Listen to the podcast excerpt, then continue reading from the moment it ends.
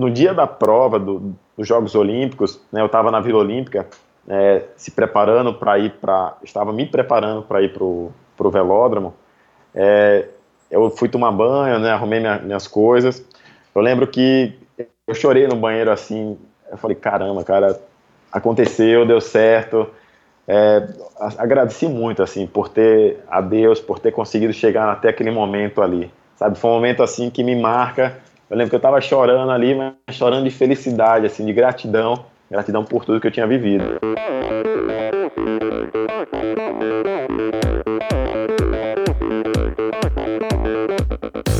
Oi, eu sou a Fernanda Keller. Eu sou João Amoedo. Sou Poliana Kimoto. Aqui é o Murilo Fischer. Aqui quem fala é Ronaldo da Costa. Olá, sou Henrique Avancini.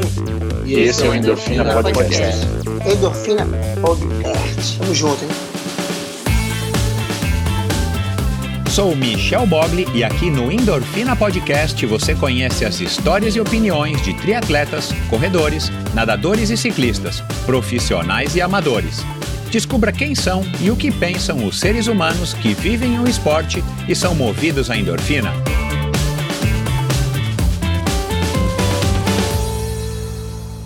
Olá, seja bem-vindo a outro episódio do Endorfina Podcast. Muito obrigado pela sua audiência. É um prazer saber que você está aí do outro lado ouvindo mais um episódio do Endorfina. Se você é novato, seja muito bem-vindo. Se você está chegando aqui hoje por conta do Gideone, seja muito bem-vindo. Se você está é, chegando aqui por conta do ciclismo, seja muito bem-vindo. Já passaram por aqui muitos ciclistas, é, alguns dos ciclistas mais icônicos da nossa história e do, do ciclismo brasileiro. Então é um prazer tê-lo aqui comigo. E antes de falar do episódio de hoje, eu quero fazer aqui uma enfim, um comentário que eu tenho feito para muitas pessoas do meu convívio pessoal e também para muitos convidados que já passaram por aqui.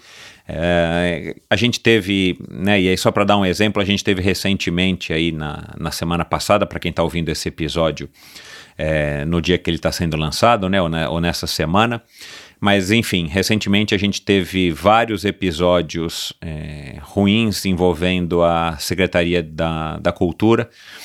E na semana passada, mais um desdobramento aí da Secretaria da Cultura. E a gente começa a ler, de novo, independente de partido, independente de, de, de quem está governando o país, enfim, eu, eu não quero transformar isso numa numa discussão política, não, não cabe a mim, não cabe aqui no Endorfina, mas é, vocês vão entender onde que eu quero chegar. E a gente. Aí você começa a ler né, as notícias e tal, e, e independente de uma opinião enviesada ou outra, a verdade é que a cultura está é, tá sendo super prejudicada por conta do, da quarentena, por conta da pandemia, por conta do Covid, por conta do isolamento social. E, e aí há muita, houve né, na semana passada e continua havendo, mas agora menos intensamente, muitas discussões a respeito do futuro é, enfim, do, do, entretenimento, da cultura, dos shows, de, de, de é, peças de teatro, cinema e por aí vai. E aí a gente consegue transformar isso, transplantar isso também para o esporte. Né? Na semana passada houve aí um, um início aí de uma partida não sei quantas, né? Não me, não me interesso tanto por futebol, não acompanho, mas teve partida de futebol no Campeonato Alemão sem torcedores. O UFC está fazendo algumas, algumas lutas sem né, alguns campeonatos, né? Algum, algumas edições do seu, dos seus é, combates é, sem plateia. E, e, enfim, o que é discutível e tal mas a verdade é que o esporte realmente está sentindo muito e vai sentir muito essa, essa recessão, essa crise, esse isolamento, e sabe-se lá como é que vai ser o novo normal. Mas onde eu quero chegar? Eu quero chegar de novo no nosso Brasil, que é o foco aí principal do Endorfina, discutir e levantar a bola do esporte brasileiro, dos esportes de endurance do Brasil. E tem tudo a ver com o meu convidado de hoje, o Gideone. É, enfim, esse, esse cenário porque eu acho que o esporte brasileiro vai, vai sofrer muito para voltar. É, os esportes, principalmente os esportes de endurance, né, que, que é onde eu entendo um pouquinho, pelo menos tenho experiência. E, e o Gideone, é, na história dele, ele me surpreendeu bastante. Já conhecia um pouco, enfim, é, vocês vão descobrir que a gente quase se esbarrou lá atrás, na época que eu organizava o desafio 24 horas de ciclismo, é, lá em Fortaleza. Mas ele infelizmente não pôde ir, ele vai explicar aqui por quê. Mas é, o Gideone é, é, é, bizarro, né? Porque ele é mais um exemplo de um atleta, é, não um atleta improvável, porque ele teve, logo de cara, ele teve bastante destaque. Ele fala aí do começo, ele fala da, da enfim, da mudança dele para Iracemápolis, onde ele, onde ele persistiu e sobreviveu e resistiu. Uma equipe aí que foi é, fundamental para ele, uma experiência que foi fundamental para ele, enfim, adquirir garra e, e, e, resistência e persistência. E logo de cara para mostrá-lo, né, de que o esporte não é a, a, uma coisa muito fácil, não é uma via muito fácil para se seguir, mas ele persistiu. Mas, é, como vocês puderam ouvir agora aí no começo, ele é um cara que praticamente é, desistiu do esporte ou ele tinha tudo para desistir e o esporte é, de alguma maneira também o abandonou, se é que a gente pode chamar dessa maneira, e de repente ele resolve se reinventar, ele resolve, é, é enfim, é, é, reagrupar e atacar a, a, o problema, né, que é a questão da sobrevivência dele, do que queria fazer com o esporte, de uma maneira totalmente diferente improvável, aí sim, e ele acaba é, participando, é, realizando o sonho dele, participando dos Jogos Olímpicos, e tudo isso ele vai contar aqui. Então eu só quis fazer essa introdução, desculpa aí a demora, pessoal, mas assim, para a gente ver como o Brasil é um esporte, perdão, o Brasil é um país de de poucas oportunidades no esporte, de muito talento, muito talento sendo desperdiçado, muito talento sendo é, enfim, jogado fora. E claro que não é todo mundo como o Gideone, que resolve se reinventar, que resolve é, dar a volta por cima. Muitos dessas, muitas dessas pessoas já passaram por aqui, mas é claro que ah, fica nítido que a, a, a barreira, as barreiras, o sistema, a falta de incentivo, a falta de apoio, a falta de estrutura com certeza inibem e freiam e desviam muitas pessoas que poderiam ser hoje campeões mundiais ou ter sido campeões mundiais, campeões olímpicos. É, enfim, o Brasil não tem, em termos de recursos humanos, não deve nada para nenhum país, para nenhuma grande potência. O que falta para a gente mesmo é, é estrutura, é apoio, é incentivo, é uma cultura onde o esporte seja valorizado. E agora, é, nesse cenário pós pandemia, que sabe-se lá quando é que vai ser, eu tenho a impressão que nós brasileiros vamos dar uma. Manja aquele jogo de, de tabuleiro que talvez muitos de vocês agora estejam é, é, reativando, ressuscitando é, nas suas casas, com suas famílias e tal. Aquele jogo que você vai jogando dado e vai avançando as casinhas, aí tem armadilha e tal. Cara, eu tô achando que a gente vai cair numa casa agora que é assim, volte ao início do jogo aquela que você já está quase no final e de repente você cai naquela casinha que diz volte ao início do jogo. Aí você tem que voltar todas as casinhas que você já andou lá para trás. Eu estou achando que o esporte brasileiro o esporte de endurance brasileiro vai voltar muito, muitas casinhas e a gente vai, enfim, é, suar mais ainda, vai ter que suar mais ainda para que a gente consiga ter apoio do governo e não é por causa de um, de novo, não é por causa de um presidente ou outro, mas sim é, porque vão ser outras as prioridades. Então, infelizmente, a gente, é, enfim, vai ter que se acostumar com um novo, um novo cenário do esporte. É, é, só um desabafo, enfim, é, para contextualizar um pouco aí também é, essa história do Gideone, para vocês se inspirarem como é um atleta que merece aí toda a nossa nossa atenção na hora de ouvir esse bate-papo e tantos outros que ele já participou. Vou colocar é, já coloquei né, no post do episódio de hoje no Endorfina BR alguns links para que você também conheça outras versões, outras histórias é, em, em, outras, em, em, outros canais onde ele já participou. Mas vocês não vão se arrepender, é um bate-papo muito legal onde ele fala de. É, e claro, ele diz que o ciclismo vale a pena, né? Eu fiz essa pergunta para ele, já estou rompendo aqui a, ah, fazendo um spoiler, mas ele diz que o ciclismo vale a pena. Ele fala dos erros, o medo de perder, ele fala da passagem dele pela Itália, é, a volta por cima, como eu acabei de falar, reinvenção, mountain bike, uma revelação no final, mais um episódio com uma, uma revelação é, feita aí por um convidado. Vocês não perdem por esperar lá no finalzinho. É um cara muito inteligente, um cara experiente, um cara sábio, um cara maduro. Enfim, um bate-papo muito bacana com esse é, ciclista aí de primeira grandeza que o Brasil tem. É, e que agora está aposentado seguindo outros caminhos. Mas é isso, não vou me estender aqui muito mais. Quero agradecer aos patrocinadores do episódio de hoje que tornaram esse episódio é, possível. A Bovem, Energia. Bovem é uma comercializadora, gestora e geradora de energia. Assim como para os meus convidados, para a Bovem, energia é um assunto muito sério. Uma empresa sólida e confiável, com profissionais experientes e treinados para lhe oferecer agilidade no atendimento, robustez e competência na condução dos negócios. Saiba mais em bovem.com.br. De energia, a Bovem entende. Também é um oferecimento da Supacas. Supacas é uma marca de acessórios de ciclismo que busca trazer mais cor e mais, sen mais casualidade, não é sensualidade, mais cor e casualidade para o seu pedal. É uma marca que fabrica aí produtos de excelente qualidade e com uma estética, com uma aparência, com um visual super legais. As fitas de guidão são o carro-chefe mas também são suportes de garrafinha, as luvas, as meias, as ferramentas, a bomba, a bomba de pé da Supacas é, é um produto aí quase que um, uma peça aí de, de design, né? Uma, uma bomba super bacana, com uma cor super legal, enfim. Eu tenho usado a minha aí bastante, obrigado a Kathleen e ao Paulo que conseguiram aí uma para mim. Enfim, e não sou eu que estou dizendo, você pode até achar que, bom, quem é o Michel para dizer que os produtos da Supacas são legais? Você é, conhece por acaso o Peter Sagan? Você conhece por acaso o Christoph Saucer?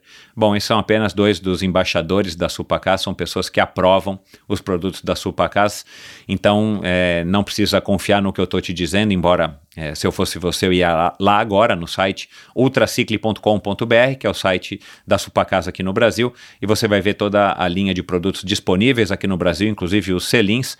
É, e se você estiver precisando, se você estiver querendo um gás a mais aí no seu pedal indoor nesse momento aí de pandemia, entra lá, faça a sua compra e diz que você é ouvinte do Endorfina, digita lá Endorfina no final da sua compra e o frete automaticamente vai ser gratuito onde quer que você esteja em território nacional. E essa promoção é válida por tempo limitado, então aproveite é, somente para ouvintes do Endorfina Frete gratuito para compras a partir de R$ reais, exclusivamente no site ultracicle.com.br.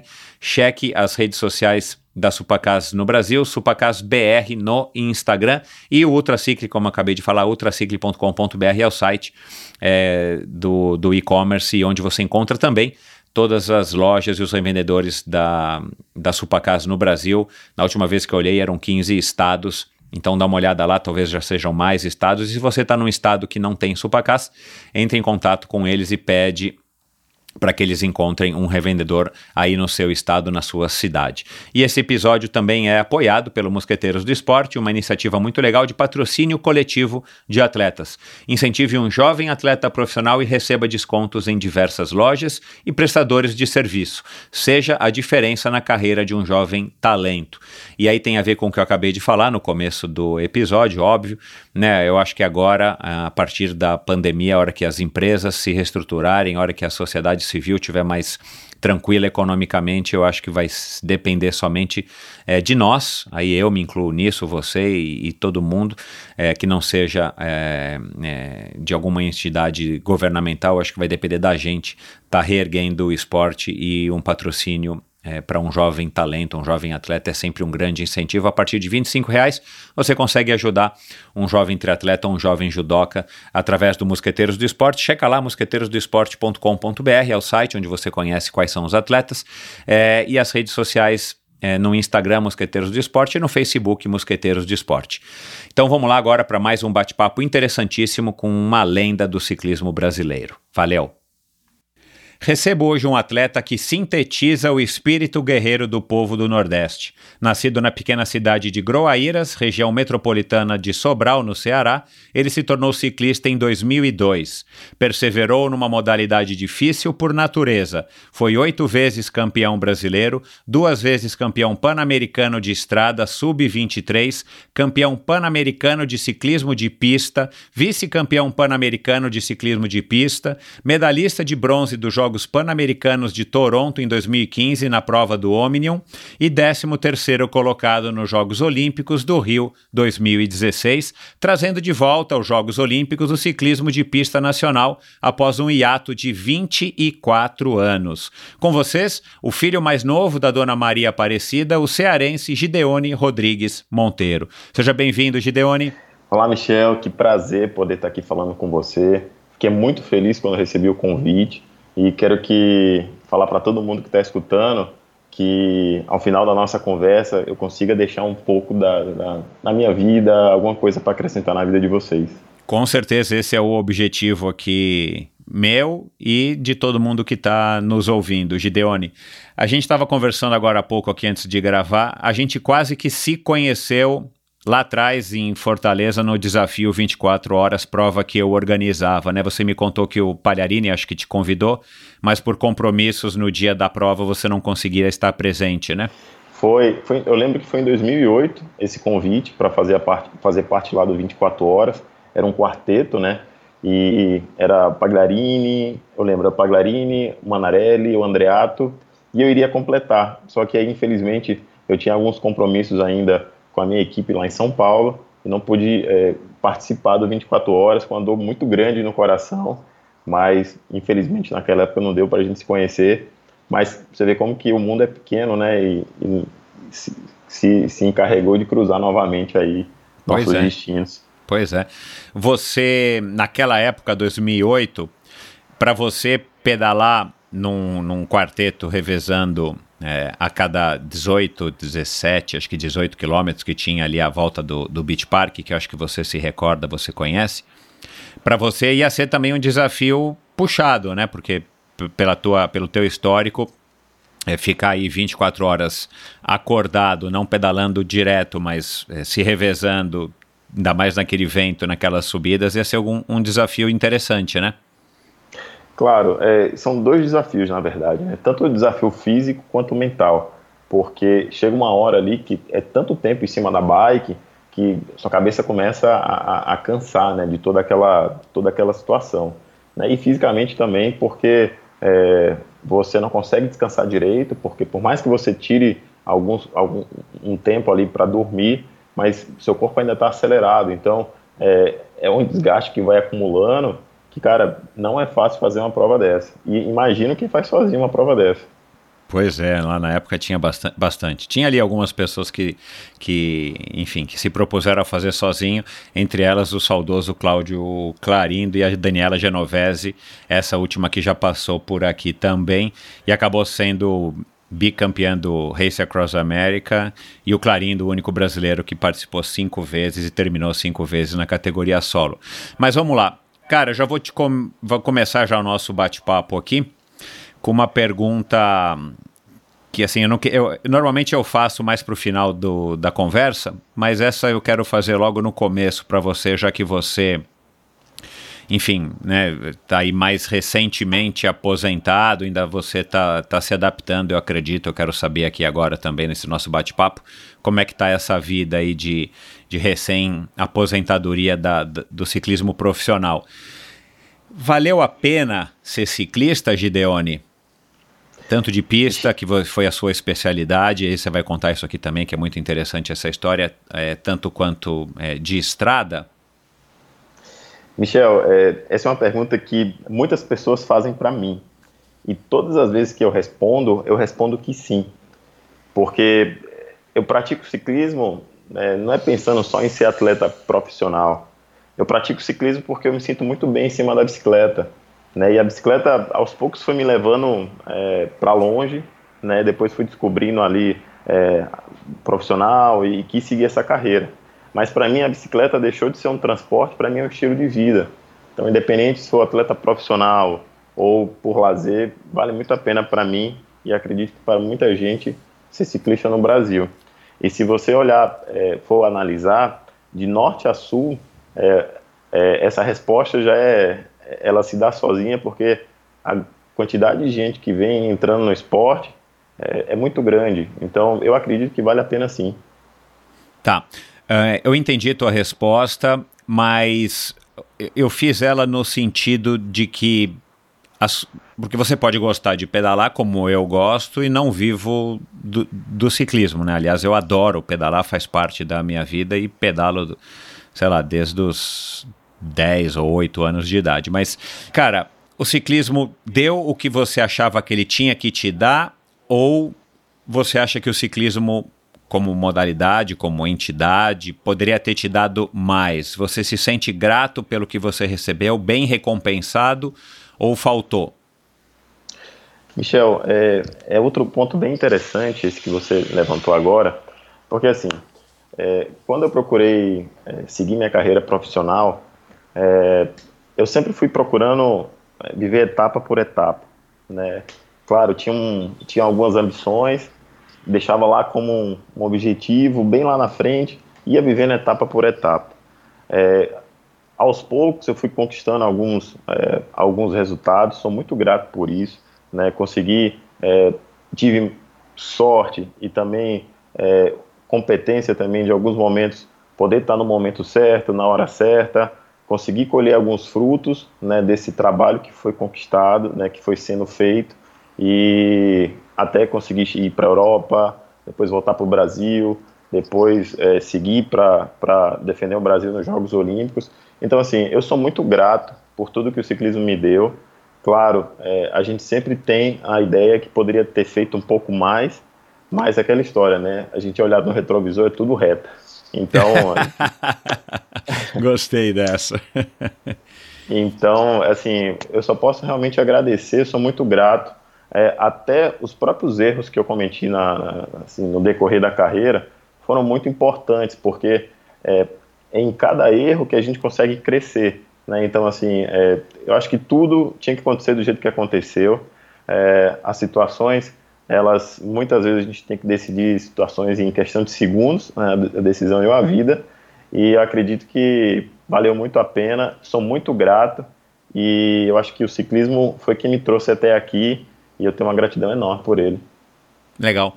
Você falou dos erros, né? Você consegue destacar um erro que você lamenta, óbvio, né? A gente não gosta de errar, mas que ao mesmo tempo ele te fez enfim, amadurecer, ou ele te fez é, enxergar é, um, um, caminho ou o caminho para depois você poder ter êxito e, e, e, vários acertos em decorrência desse aprendizado, desse erro, você consegue destacar um momento que, que, no, que na hora para você foi um, um erro, enfim, ninguém gosta de errar, né? Eu já falei, mas que foi ruim, mas que de repente você foi assimilando e foi percebendo e aquilo fez com que você evoluísse como ser humano e fizesse sim aí atingir objetivos bem maiores e, e conquistar coisas muito maiores do que o que você te, talvez tivesse conquistado se você não tivesse errado naquele errinho que você teve? Olha, o que eu posso dizer é, a, a respeito do erro e depois entro para a minha vida é o seguinte: o erro é, ele é muito importante no decorrer da nossa vida, é porque são nas situações que, de mais estresse que você cresce. Né? Então, assim, fazendo um paralelo com um treinamento esportivo, é, quando você faz um treino, você dá um estímulo, estressa a musculatura, e quando você consegue recuperar desse estímulo, né, desse estresse, você tem a, é, é, a supercompensação e aí que você vai evoluindo é, fisicamente. Em algumas situações na vida também, quando a gente começa a olhar por essa ótica de é, que o erro não é uma coisa que você tem que se punir e ficar chateado, claro, ninguém gosta, mas quando acontecer, eu acho que a gente tem que parar, respirar, analisar o que aconteceu e como isso pode fazer a gente evoluir. Teve um livro que eu li há pouco tempo, chama Antifrágil, do Nissim Taleb. Ele fala muito do conceito que é, fala do frágil, resiliente e o antifrágil. O frágil é por exemplo, um copo de vidro quando cai no chão e ele não consegue se recuperar. O resiliente, que muita gente fala, é aquela coisa que você estressa, ela se ela, ela consegue se modificar, mas volta do estado normal. E uhum. o antifrágil é aquilo que você estressa, ele cresce, só que quando cresce, ele, ele não volta mais ao estado que era antes, ele volta mais forte, né? como se fosse um músculo. Interessante. Uhum. Então, assim, eu acredito que os erros, eles têm e são importantes de fazer, de fazer parte do processo, e, e eu acredito que todos os meus erros foram importantes para chegar onde eu cheguei. Eu acho que erro de decisão, acho que uma grande chave que virou na minha, na, na minha cabeça, né, quando eu competi, era o seguinte, eu muitas vezes eu ia para as provas em alguns momentos, por mais que eu estivesse bem, mas eu ia com medo de perder, sabe? Uhum. E aí eu, eu perdi a prova nisso, porque quando você aquilo que você foca expande, né? Então, quando você vai com uma coisa muito grande na cabeça, você esquece de ganhar e fica com medo de perder. E aí isso te bloqueia. Então, quando eu consegui virar essa chave, é, e, e, isso veio de uma situação que é, eu perdia muito nesse quesito, quando uhum. eu consegui virar essa chave, é, foi quando eu parei de pensar é, o, e se eu perder, o que vai acontecer? E falou, cara, eu vou fazer o que eu tiver de fazer melhor e vou para cima. Porra, que legal isso, viu? Gideone, é, vamos voltar um pouco aqui na história. Você veio de uma, de uma família de quatro filhos, lá em Groaíras, né? Eu dei uma pesquisada aqui, uma cidadezinha muito pequena, ainda na região metropolitana de Sobral, que eu conheço, 11 mil habitantes, pelo menos de acordo com Wikipedia. E você se mudou desde muito cedo para Aracaju. Você chegou a, a ter antes de se tornar aí um, um, adolescente, você chegou a ter experiência com a bicicleta ou a tua condição social não permitia, enfim? De onde que veio essa tua relação com a bicicleta para que você eventualmente se tornasse é, ciclista profissional? Michel, é, a bicicleta na minha vida, ela, desde que eu me entendi por gente, ela sempre teve muito envolvida. Ah, é, legal. Eu morava lá em Aracaju, prédio de três andares. Embaixo tinha, ainda tem né, a loja do meu tio de bicicleta. E eu morava no terceiro andar. Então, todos os dias, quando eu ia e voltava para a escola, eu saía de casa, eu passava pela loja de bicicleta. Ah, então, aquilo ali foi criando um vínculo comigo, né, entre eu e a bicicleta, que está até hoje. E sempre ali, eu lembro que quando eu passava, era muito novo ainda, é, os atletas iam lá de Aracaju, iam para lá no final da tarde para ficar conversando sobre bicicleta. Então, assim, desde muito novo eu estava no meio né, do que o pessoal estava falando, era o mascote da galera e foi automático assim minha entrada no ciclismo, porque é, de tanto acompanhar me partiu esse desejo, né? E a bicicleta na vida de qualquer criança é a primeira sensação de liberdade que ela tem. Concordo. Então, aquela sensação que eu tive depois de estar no meio do pessoal, uma coisa que eu sempre vivi, para mim era minha vida aquilo ali, e ainda é. Mas não eram ciclistas, eram moleques, garotos que curtiam bicicleta, sei lá, BMX e tal. Não, eram ciclistas, né, assim, ciclistas amadores que tinham lá em Aracaju, e é aquele ponto que o pessoal ia no final da tarde ficar batendo papo lá na loja, sabe? Uhum. Sair do trabalho, o pessoal às vezes ia lá, então muitas vezes o pessoal ia fazer inscrição de corrida lá na loja, né? Os atletas iriam, iam lá na loja do meu tio para poder, enfim, consertar a bike. Então eu sempre estava no meio da bicicleta, né? De uma forma ou outra, estava envolvido de alguma maneira, desde muito novo. Legal. E o que que o, o, o que que você admirava nesse, nesses caras que, que você acabou se tornando um mascote?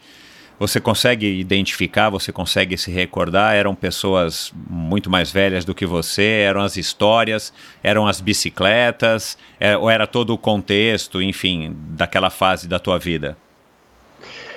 Era tudo encantador, porque quando eu estava ali entre, entre o pessoal, né, no meio, é, era legal ouvir as histórias, assim, as aventuras que eles faziam de ir para longe, pedalando. Eu ficava eu pensava naquilo ali, eu falei, caramba, bicho, como é que os caras iam para tão longe é, de bike?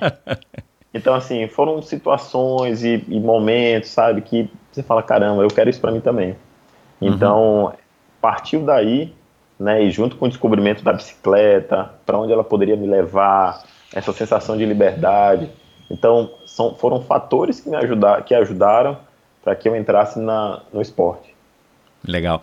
É, eu tenho, eu não lembro agora com quem que eu conversei a esse respeito, mas é, é, é, era mais ou menos nesse, nessa linha do que você está falando. Eu acho que a bicicleta ela tem uma magia. É, ah, acho que foi com o Murilo Fischer num, numa live que eu fiz aí algumas semanas atrás.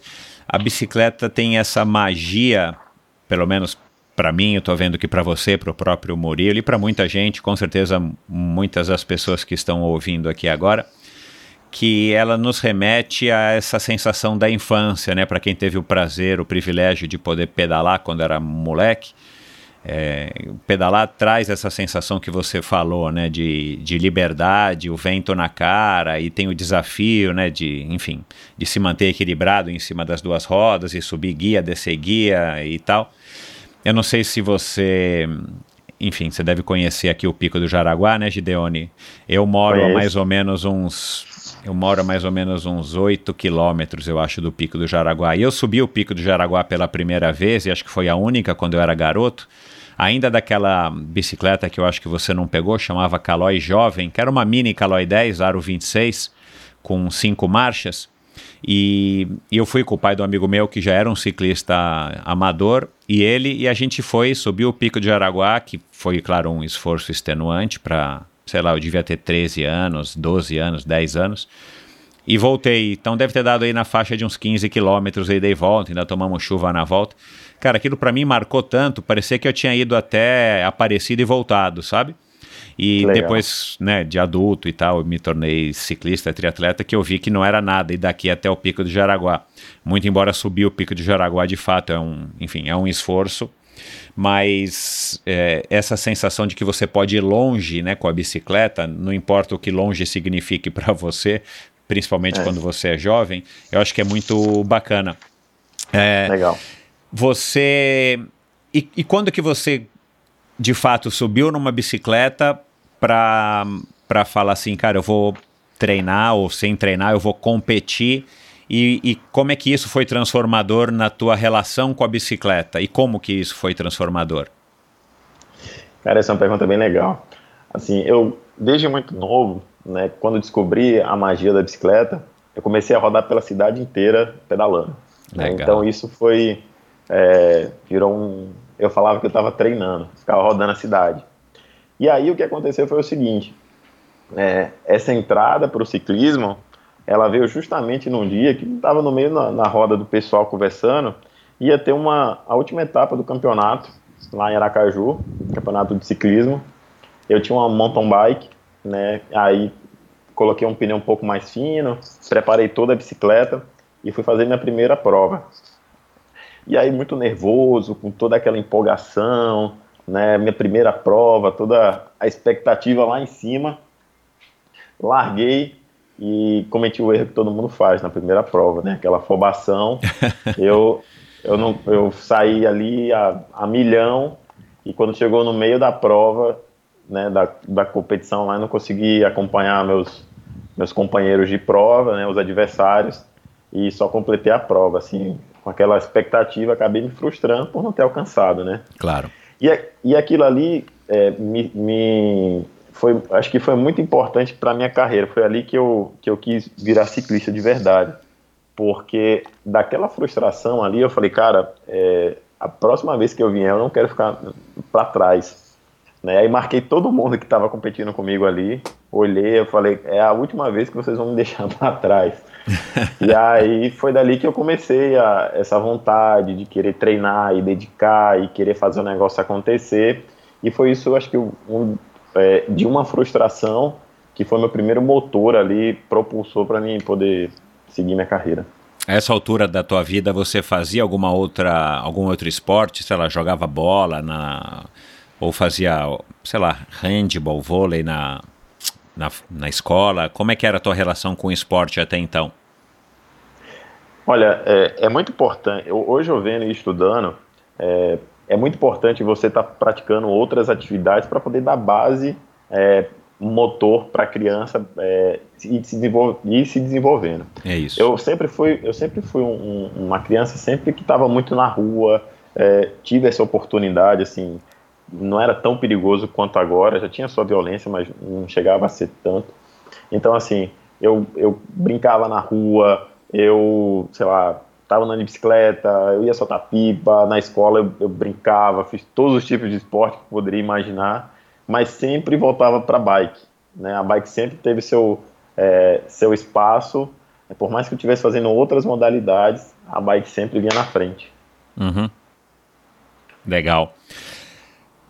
Quando que que você ou alguém chegou para você e falou, puxa Gideone, você deve investir mais no teu ciclismo, você deve de fato se dedicar porque você leva jeito? Olha, é, foi, foi acontecendo natural. É, quando eu fui fazer minha primeira, essa história que eu contei antes foi minha primeira prova de que eu fiz que eu fui na vida, né, de mountain bike. Sem treinar nada, né? Você só soube da prova, foi lá e, e correu com a tua mountain bike com o pneu mais fino. É, assim, eu, eu, eu, meu treino era que eu andava de bicicleta pela cidade, porque eu achava que eu estava treinando. É. E aí, quando foi em 2003, meu tio propôs para mim se eu queria uma bike, se eu queria começar a competir de verdade. Foi meu primeiro patrocinador, né? Ele, uhum.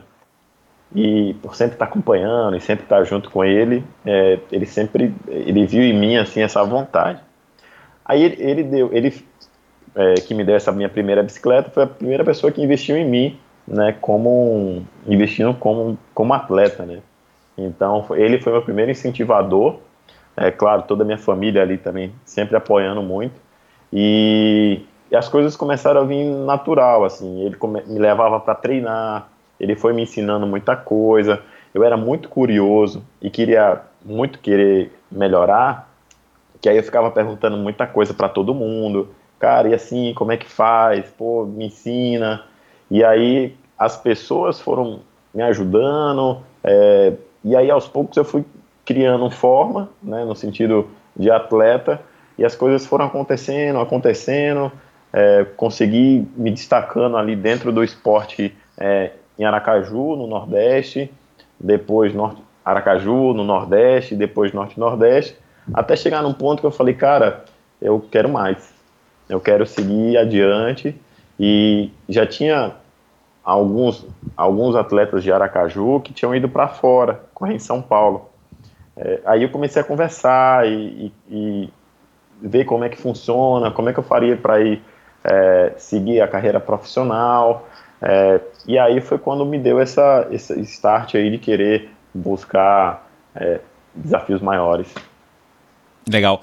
Você acompanhava o ciclismo que acontecia, vamos dizer, no Brasil? mas mais centrado no eixo né, Rio-São Paulo, enfim, onde as coisas infelizmente se concentram mais para acontecer.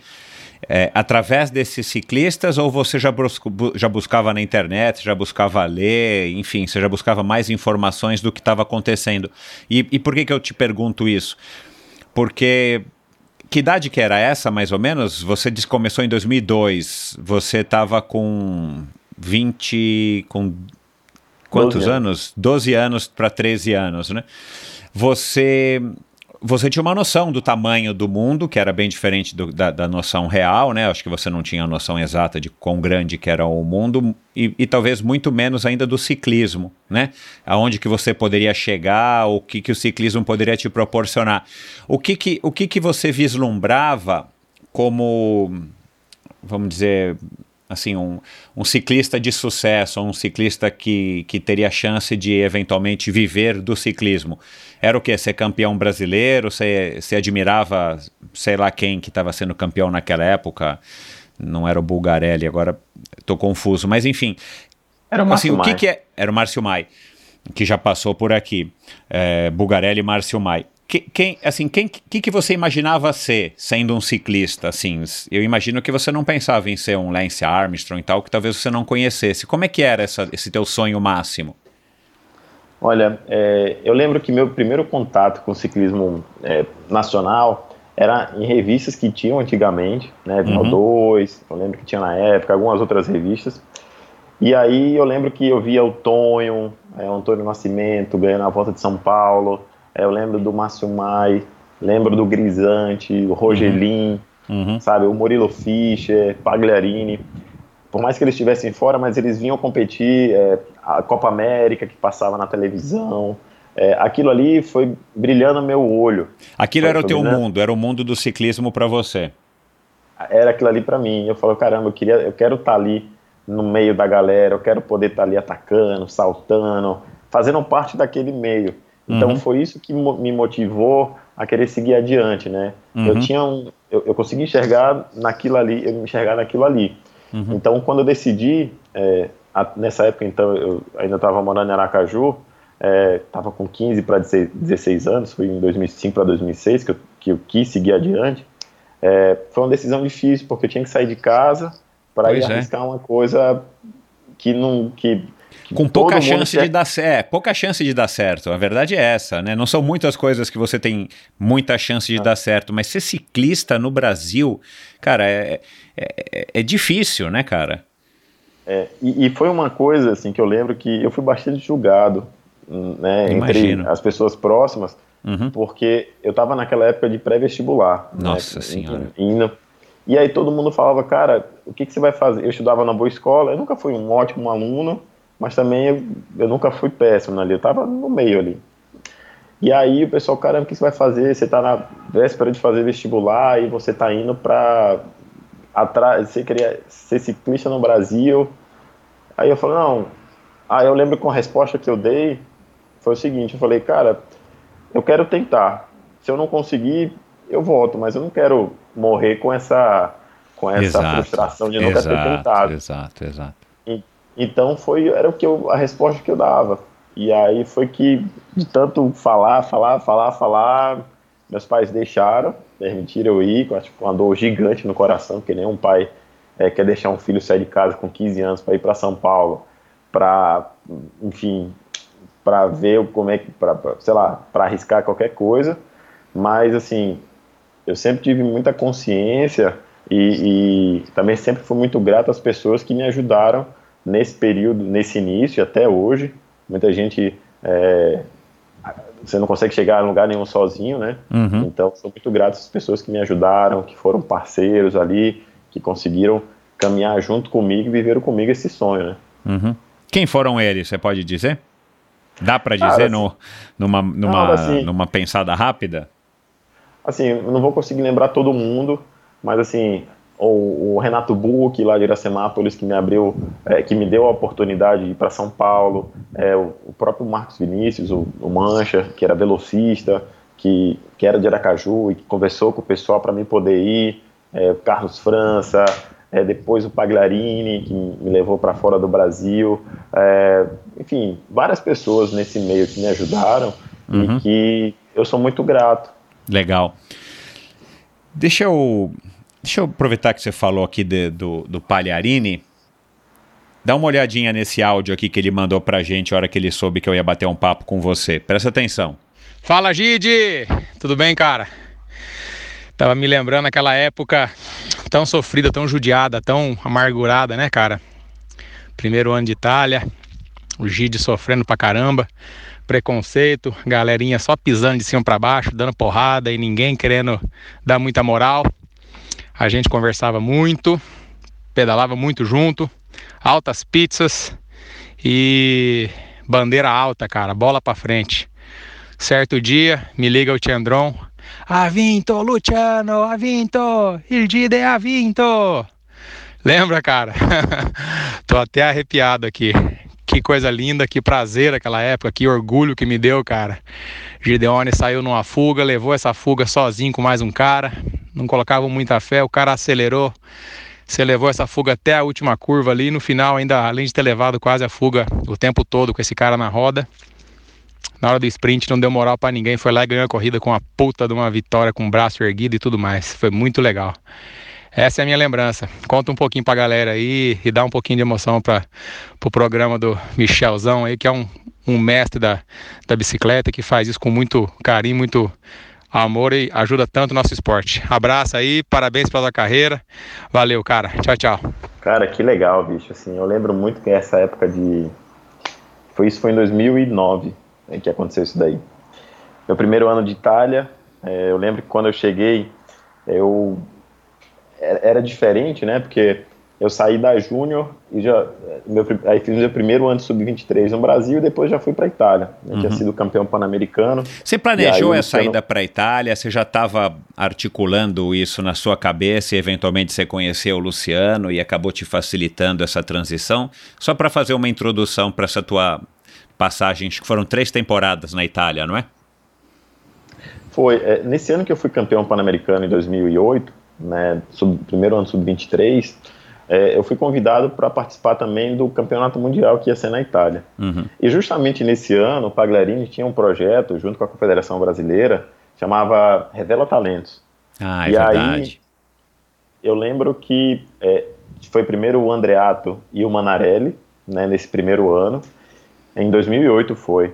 E eu fiquei com isso na cabeça. Eu falei, cara, eu quero também, eu quero chegar, eu quero chegar, eu quero chegar, eu quero, eu vou, vou correr atrás, eu vou correr atrás. E fui me dedicando. Quando eu fui campeão brasileiro, quando eu fui campeão pan-americano sub-23, eu é, me apresentaram ao Pagliarini, é, o, Vasconcelos falou com, com o Luciano, e aí o Luciano é, fez aquele, assim, foi começando a conversar com o pessoal lá na Itália, uhum. até que ele conseguiu encontrar uma equipe para mim, que foi com o Tiandron, né, meu primeiro diretor esportivo lá na Itália, que eles me deram essa oportunidade. O Luciano tinha um bom acesso lá, todo mundo, o Murilo também tem bom acesso lá na Itália, então é, contribuiu muito. E aí foi que eu fui fazer o Mundial em Varese, em 2008, aquele que o Balan foi campeão, que deu aquele ataque no último quilômetro, que foi aquele, aquela festa na Itália, eu estava lá presente, uhum. fiz esse Mundial, é, consegui, enfim, assinar meu contrato lá, para correr no outro ano, né, 2009. E aí, quando eu cheguei na Itália, foi tudo diferente, porque tinha a barreira da língua no início, é, a maneira que corria, né, o estilo de prova. Então, é, acabou pesando um pouco no início. É, até assimilar tudo isso aí, eu, eu ligava pro Luciano, ou então ia lá, falava, pô, Luciano, é, cara, como é que você conseguiu? Pô, tá difícil. então, a gente sempre ia, sempre ia, sempre conversava muito. Tentando né? se ajudar, né? Ele, ele como uma espécie de mentor e, e vocês tentando, enfim, entender e passar pelos momentos difíceis. É, e aí eu, é, a gente, aí conversava entre eu, o Manarelli, o Andreato, né, o Luciano, o Murilo também, então, pô, como é que... É, sempre foi criando uma amizade muito forte, um laço muito interessante entre a galera lá. E aí até que chegou no dia, assim, eu sempre batia na trave, fazia terceiro, tinha feito segundo, quarto, quinto ali no meio, e aquela cobrança de fazer resultado do pessoal. Até que chegou no dia que eu falei, cara, quer saber de uma coisa, bicho? Eu vou largar aqui vou, eu vou atacar para todo lado hoje aqui, não quero saber, e vou, o que der, deu. E aí foi indo, foi indo, foi fluindo a prova, e eu lembro que naquela época, estava na fuga, tinha eu cheguei a competir com Viviane, Viviane, Trentin, aquela galera. Tava o Coledan também, que hoje tá na Trek, né? E aí foi indo, foi indo, foi saindo uma fuga, uma fuga grande, foi diminuindo, foi diminuindo, e ataque, vento cruzado. E aí, até que chegou na hora que tinha eu mais três. Aí quando foi no último quilômetro, eu lembro que veio, a gente veio pra, pra frente, né? E eu falei, caramba, eu já tô aqui, só tem nós três, e agora? Aí foi indo, foi indo, foi indo. Aí eu lembro que eu lembrava da, do último quilômetro da prova que eu tinha ido ver. E aí tinha uma curva. E nessa curva ali eu falei, caramba, eu tenho que partir primeiro aqui porque não dá para ver a chegada. Eu fui com isso na cabeça. Uhum. E aí eu lembro que quando eu parti, assim, sabe aquele dia que tudo acontece, que você tem uma força infinita, eu falei, cara, é, acho que foi uma experiência maravilhosa, assim, ter ganhado minha primeira competição na Itália, porque a diletante na Itália, é, são 200 atletas, né, todos com o mesmo nível e todos querendo passar profissional. Exato. Então, assim. É a peneira para o ciclista. É, é, a chance que o, que o ciclista italiano tem de, ser, de tentar ser uma grande estrela né, num, num esporte praticamente nacional. É, então, assim, é, era uma. Cara, foi um. Eu fiquei tão feliz assim, de ter vencido essa corrida, que para mim deu, foi aquele impulso ali, que aquela força que eu precisava para poder continuar e falei, não, tá no caminho certo, vamos seguir, vamos trabalhar. E aí, quando é, a gente comemorou muito, né, toda a galera ali, porque quando um conseguia ir bem, acho que é, era como se todo mundo tivesse indo bem, porque todo mundo sabia é, as dificuldades que cada um tinha, né, então era muito legal, assim, foi um período muito interessante. Tem uma outra história do Luciano também, eu lembro que quando ele voltou para o Brasil... Só um minutinho, isso foi Itália, em 2009 ainda, na Mantovani Rovigo? Essa primeira vitória? Foi em 2009. Uhum. E aí eu lembro que em 2000, não sei se 2009 foi 2010, o Luciano voltou para o Brasil. Uhum. E ali eu lembro que eu, eu tava conversando com o Luciano, eu estava ajudando ele a colocar as coisas no container para ele voltar para o Brasil. e aí eu lembro desse período, eu lembro é, muitas coisas que aconteceram ali que a gente viveu junto, foi muito legal, assim, foi um, um, uma experiência na minha vida que eu tenho um carinho muito grande, assim, fico muito feliz por ter passado. Por que que você voltou? Cara, eu voltei em 2011 uhum. pro Brasil, assim, no, no, final de 2011, no final da temporada. É, lá na Itália, é, existe diletante até 26 anos e é, under 23 e diletante. O que acontece?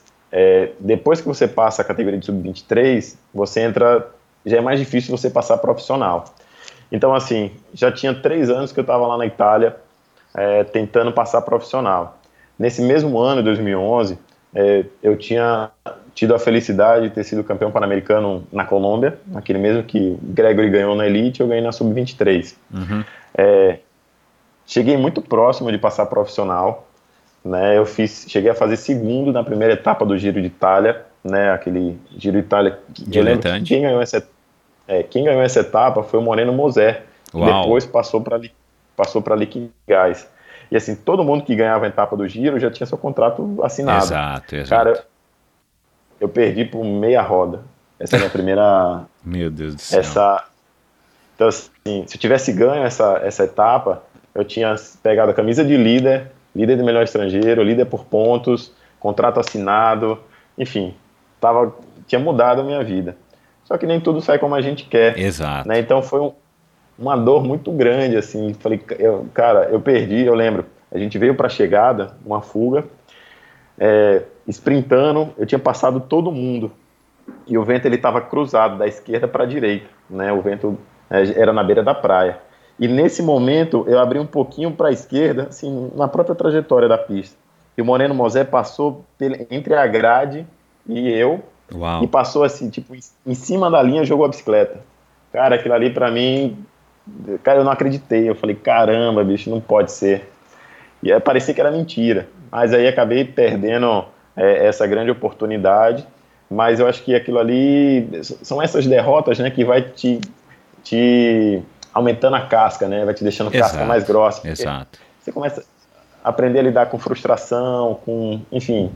E acho que essa própria frustração que eu tive naquele momento, as experiências que eu tive na Itália, foram muito importantes depois para me chegar para fazer, dar essa volta por cima depois que eu tive que dar para chegar nos Jogos Olímpicos. Sem dúvida, não tenho, não tenho dúvida. Deixa, deixa só te fazer uma pergunta aqui. Você acha que o, o Moser ele ganhou porque ele foi mais esperto do que você? Ou foi aquela coisa mesmo de, sei lá, que tem o ciclismo, né, cara, de oportunidade? Você tá, você estava no teu limite, talvez você conseguisse ter defendido essa vitória. Você já refletiu sobre isso? Cara, eu lembro que foi não posso dizer que foi foi que foi erro ou que ele estava melhor. Foi uma situação de prova, assim. Tava todo mundo já era no final da etapa, uma etapa longa. a gente já vinha numa fuga. É, Partiu o sprint, é, a gente foi um sprint que veio longo, né, que já veio é, sofrido desde muito antes, porque teve muito ataque, contra-ataque, era uma fuga pequena, então tinha muito isso. E aí, se tinha que atacar, também não tinha que deixar o pelotão parar, é, não podia deixar o pelotão pegar. E aí foi uma situação de prova que na chegada todo mundo estava é, já muito cansado.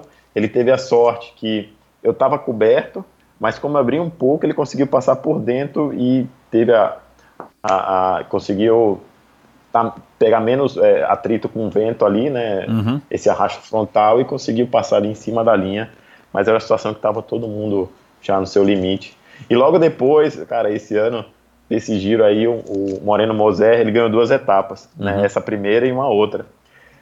Cara, eu falei que, poxa, ele não podia ter ganhado a outra, eu ter deixado eu ganhar essa. é, ele já tava com o contrato, pô. Pô, pô ele cara ganhou duas vezes, bicho. Tirou só meu contrato. é. Cara, é dureza, assim. né, cara? É, é. Demorou muito para você assimilar? Assim, cara, digerir, assim, né? Digerir aquele, aquele, é, a, enfim, aquela foi uma derrota para você, né? Um segundo lugar é honroso, mas a gente sabe que muitas vezes é a diferença entre o cara partir para um profissional, no teu caso ali, e você ficar.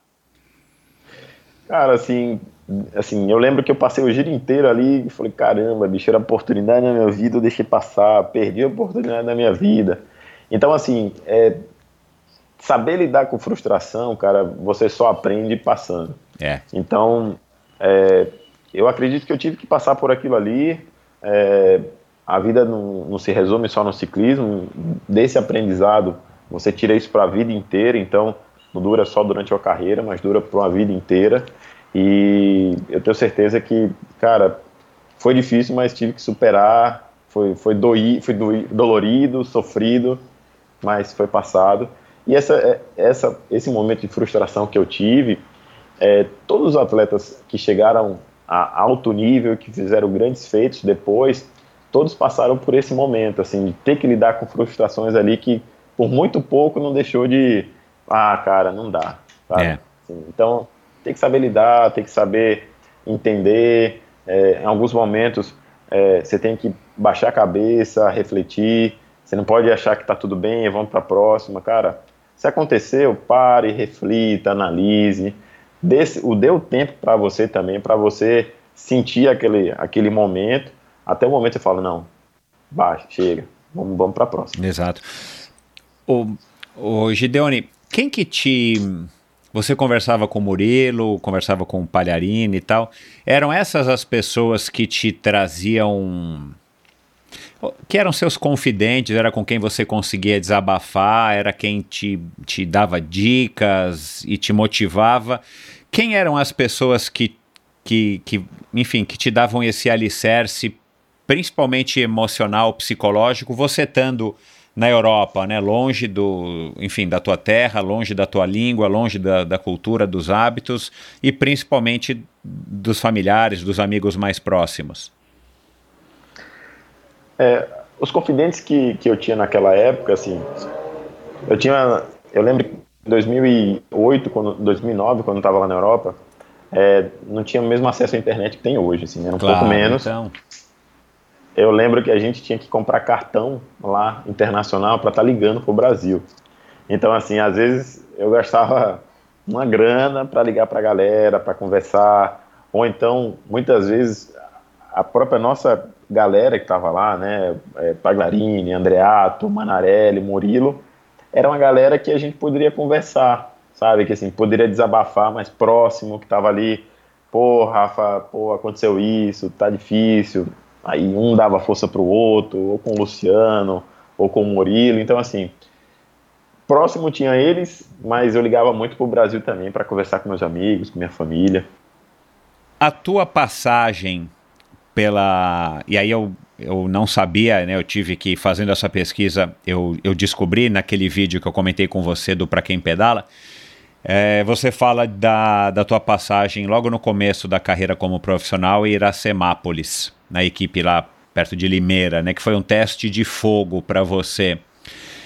O quanto, o quanto o Gideone que conseguiu suportar ali, sustentar, e você pode contextualizar para o ouvinte o que, que esse folclore de Iracemápolis, é, o quanto o Gideone daquela época, ela, ele te, aquelas experiências em Iracemápolis te, te deram a base para essa tua passagem pela Europa que, enfim, a gente já sabe pela experiência de muitos que já contaram aqui para mim no Endorfina, para o ouvinte, que não é uma coisa muito fácil. O próprio Palharini, né, teve vários momentos ruins e tal, é, até se habituar e, e, ele conseguiu ficar mais tempo na, na Itália.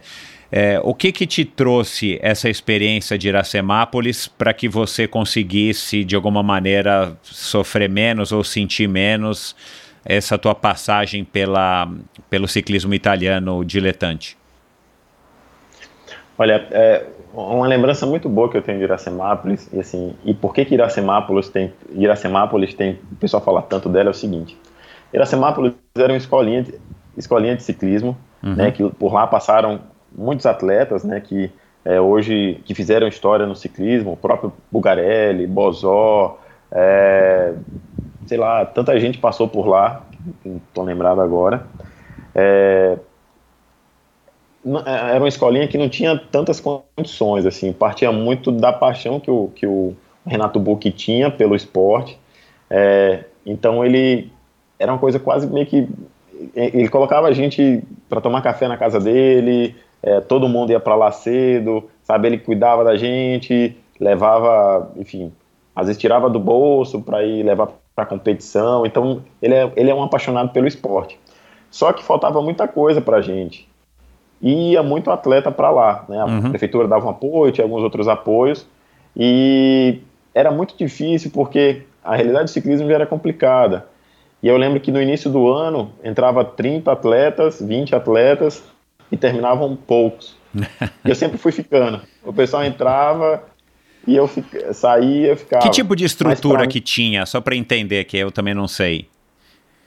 Não, o que tinha assim era é, tinha a gente tinha estrutura de alimentação, é, de transporte para corrida, mas não tinha tipo tanta verba de salário, não tinha. Vocês é, moravam o quê? Numa faltava... casa alugada para todo mundo? A gente morava no alojamento, assim, numa uhum. casa da equipe uhum. e, enfim, era só moleque, assim, assim, eram garotos que estavam lá e o Bucão, que chamava ele de Bucão, é, cuidava da gente, né, no sentido, é, dava, ia lá, caso precisasse de, de levar para algum, para médico, levava para corrida, dava a estrutura, o mínimo, o, dava aquilo que ele podia dar para a gente, né, de, de apoio. Para mim, assim, por que, que eu fui ficando, por que, que eu não desisti? Uhum. Porque quando eu tomei a decisão lá atrás, né, de, de querer seguir a carreira de atleta, eu não queria voltar para casa é, com a sensação que, que não deu certo. É, uhum. Cara, eu, é, eu, queria, eu queria que desse muito certo, então eu, muito tempo ali, é, é, por mais que tivesse a dificuldade, mas eu tinha meu propósito, que era de chegar um dia ser entre os, os grandes ali do Brasil, assim, eu, ficava, eu pensava isso, assim, de uhum. chegar lá, chegar muito longe, né? uhum. né? era isso que me motivava. Uhum. Então, é, a minha motivação era muito maior do que a, a situação naquele momento. Entendi. Né? Então, a força de, é, de continuar era maior do que os obstáculos que, que poderiam te fazer querer, enfim, voltar para casa. É. é. É, isso, isso, isso, você, isso você identifica que é uma característica tua aí desde que você, enfim, se entende por gente? Foi uma coisa que a vida foi te ensinando, você herdou isso dos teus pais de alguma maneira, os teus irmãos são assim, de onde que vem essa resiliência para estar... Tá... Primeiro que o ciclismo, né, Cara, é o que eu disse no começo aqui: o ciclismo é um esporte difícil por natureza. Não que os outros não sejam, mas o ciclismo envolve essa questão do sofrimento que é muito, muito ligada com o ciclismo. Né? Não tem como você ser ciclista e não sofrer. Não tem como, né? Acho que são, são duas palavras que, não, que são indissociáveis. É, e, e ao mesmo tempo, cara, você passa né, ciclismo no Brasil, não é fácil, você vindo do Nordeste, uh, buscando um lugar ao sol. Eu imagino que você talvez tenha passado também por alguns momentos de preconceito, uh, de sofrer preconceito e tal. Uh, o que, que te fez eh, tão resiliente? Você consegue identificar? Olha, são algumas perguntas em uma só. Eu vou tentar responder o que eu acho. Assim, a questão de, de, o que me motivou e o que, que me deu a motivação e ser uma característica minha eu acho que assim, todo mundo pode ter essa característica quando você tem um sonho muito claro assim que você quer chegar. Uhum. Eu acho que é, o princípio de tudo na vida é você saber fazer boas perguntas. A minha pergunta naquela época, eu falei, caramba, é, como que eu posso ser um, um dos melhores, estar tá entre os melhores do Brasil? Era passando por essa situação. Então, é, eu sabia como responder essa pergunta e tinha que entrar em ação, né? E a ação era, eu sabia que tinha que passar por esse processo. Entendi. Então, assim, para qualquer pessoa, é, para que ela se motive, é, ela precisa ter um objetivo muito bem claro, o que, que ela quer, né? O que, que faz sentido para ela. Hoje, as pessoas, a sociedade em si, ela vive muito, elas vivem muito é, em ganho imediato, né? Elas querem que as coisas se realizem de uma hora para outra. Né, por conta da internet, é, assim, a tecnologia hoje te, te, te empurra para isso, né? Que seja tudo rápido. Então, assim, as pessoas, a própria sociedade vive dessa maneira, né? Então, assim, quando você tem um objetivo é, que você quer alcançar, isso é construído ao longo prazo, né? E isso, depois a gente vai conversar a respeito da, da minha própria visão do ciclismo hoje, é, mas quando você coloca um objetivo, cara, é, aquele, aquele negócio que te faz sentido para você, e, e, você quer ir atrás, isso aí deixa qualquer um resiliente. O que aconteceu com, com a Vancini, é o que aconteceu com a Rafaela Silva, quando passou por aquele momento foi desclassificada na Olimpíada, depois ela, ela quis, o objetivo dela é poder dar a volta por cima. Então, assim, são objetivos que a pessoa, que cada um corre atrás e que, que te motiva a seguir adiante, né? Uhum. É o motivo da ação. Uhum. O motivo da ação dela é isso, poder chegar no sonho dela. Uhum. Legal. Você foi campeão várias vezes, você conseguiu esse feito, né, de ter, de ter participado dos Jogos Olímpicos do Rio de Janeiro numa colocação, enfim, que na minha opinião, e eu acho que na sua também foi muito honrosa. Você trouxe o ciclismo de pista de volta para os Jogos Olímpicos depois de 24 anos. Essa segunda fase da tua carreira, ela foi, pelo que eu pesquisei aqui, ela foi, uh, vamos dizer assim, motivada pelo falecimento do teu pai, né? Que eu, eu, eu entendi que foi um grande divisor de águas. Foi isso mesmo? Você também agora olhando para trás, refletindo, já mais, mais tranquilo e fora da cena, foi o que foi o que você precisava para te para te manter motivado e voltar a, a competir no alto nível e depois conquistar aí, enfim, mais tantos títulos? Eu vou contextualizar essa resposta da seguinte maneira. Lembra aquele período que eu fiquei em segundo lugar lá na, na Itália, que eu fiquei em segundo? Naquele mesmo ano, eh, eu tinha colocado para mim o seguinte: falei, cara, se eu não conseguir passar profissional esse ano, eu vou tentar o máximo que eu puder, mas se eu não conseguir, eu acho que eu vou voltar para o Brasil. Uhum. É, voltei para o Brasil no final de 2011.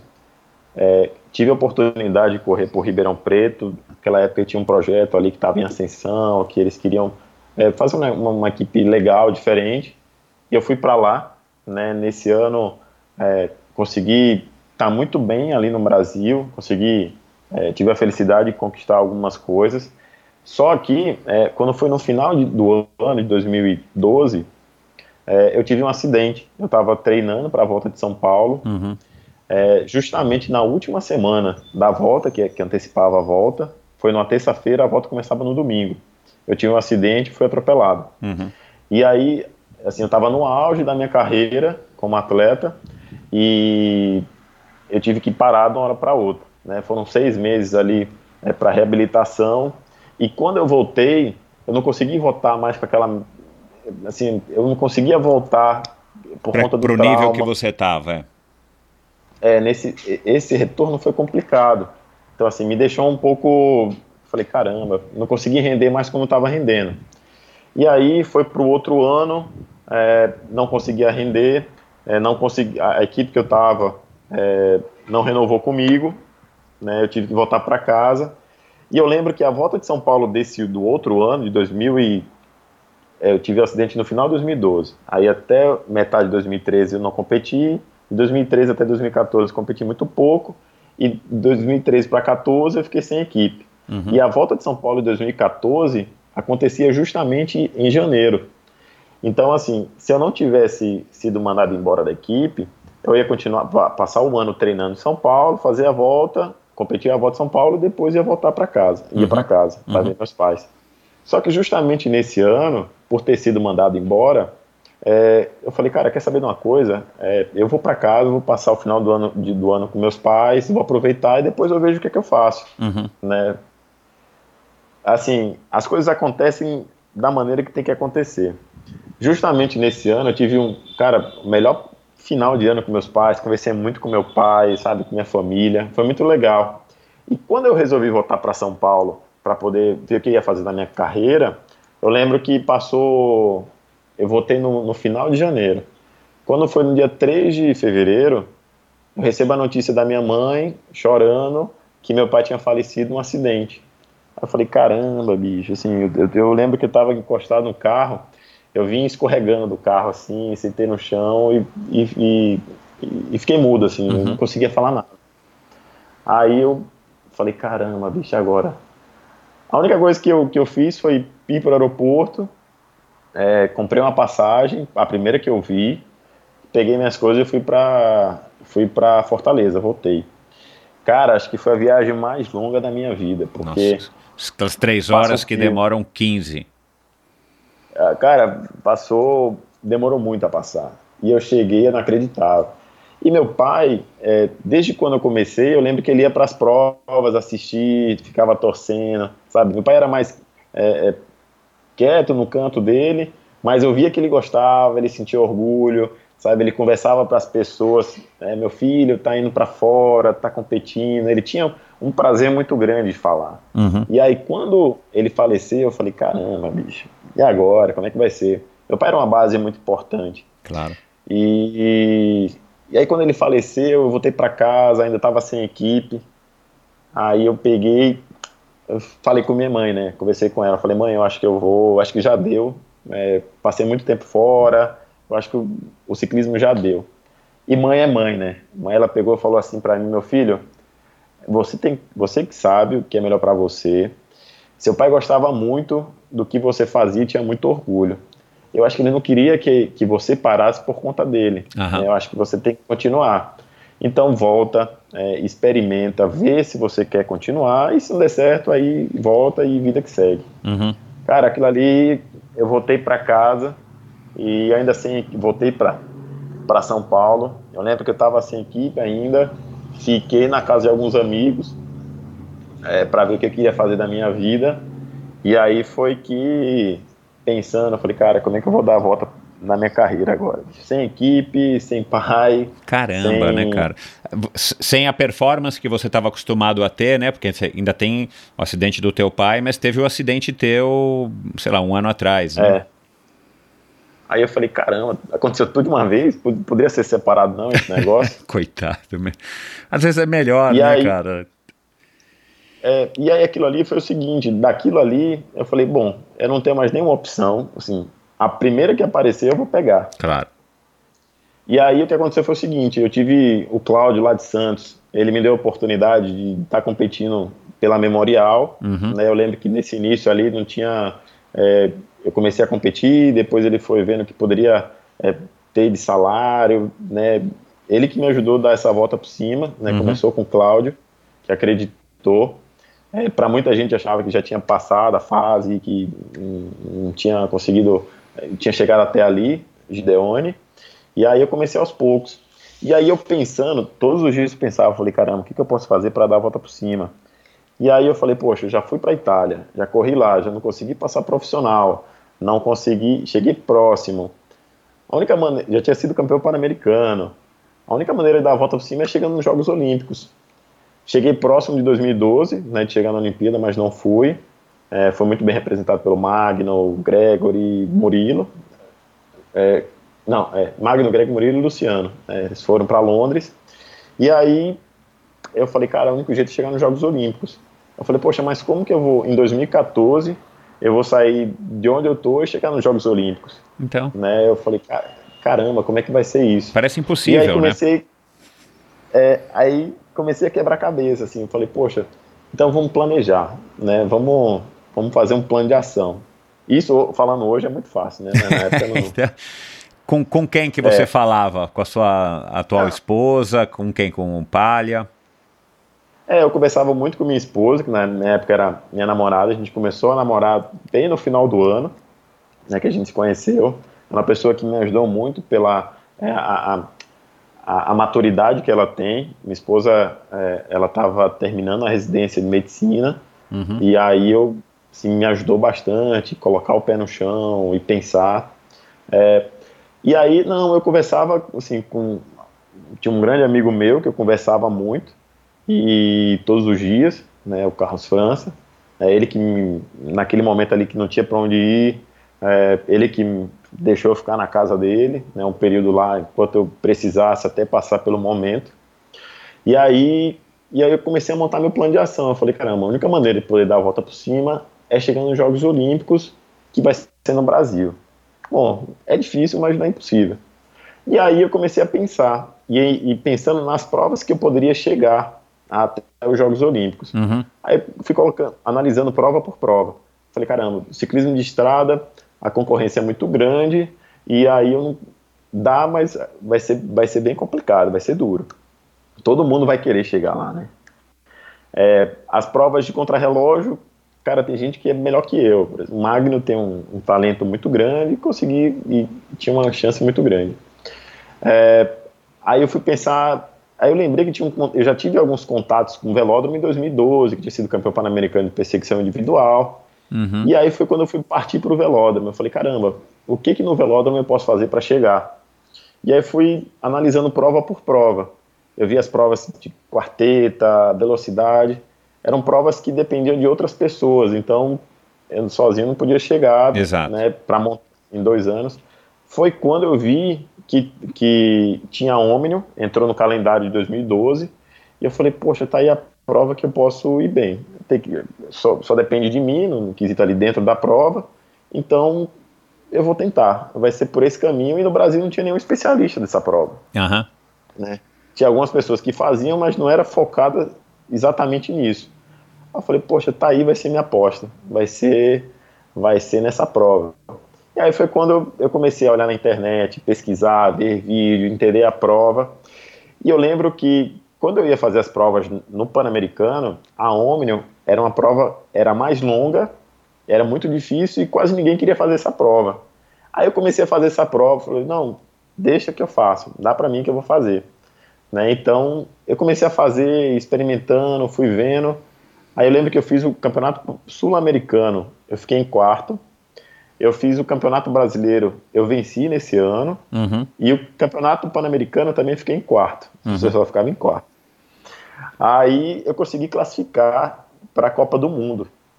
E nesse período, é, a seleção brasileira já tinha um contrato com a UCI. Isso, isso sem equipe, Gideone, ou você tem que ter uma equipe para correr pista? Não, as provas de velódromo que eu ia competir fora do Brasil, eu ia pela seleção brasileira. Sim, mas e aqui no Brasil? No, no Brasil, eu competia pela Memorial. Tá. No Brasil. Tá. Então, assim, eu, eu poderia é, foi, foi, com a seleção que eu fui fazendo as provas fora. Uhum. E aí, quando chegou em 2000 e no final de 2014, que justamente nesse ano abriu o ranking olímpico, começava o ranking olímpico em 2014 para 2016, são uhum. dois anos antes. Uhum. E aí, conversando e, e, vendo, até que a, Confederação Brasileira resolveu investir em mim para ir.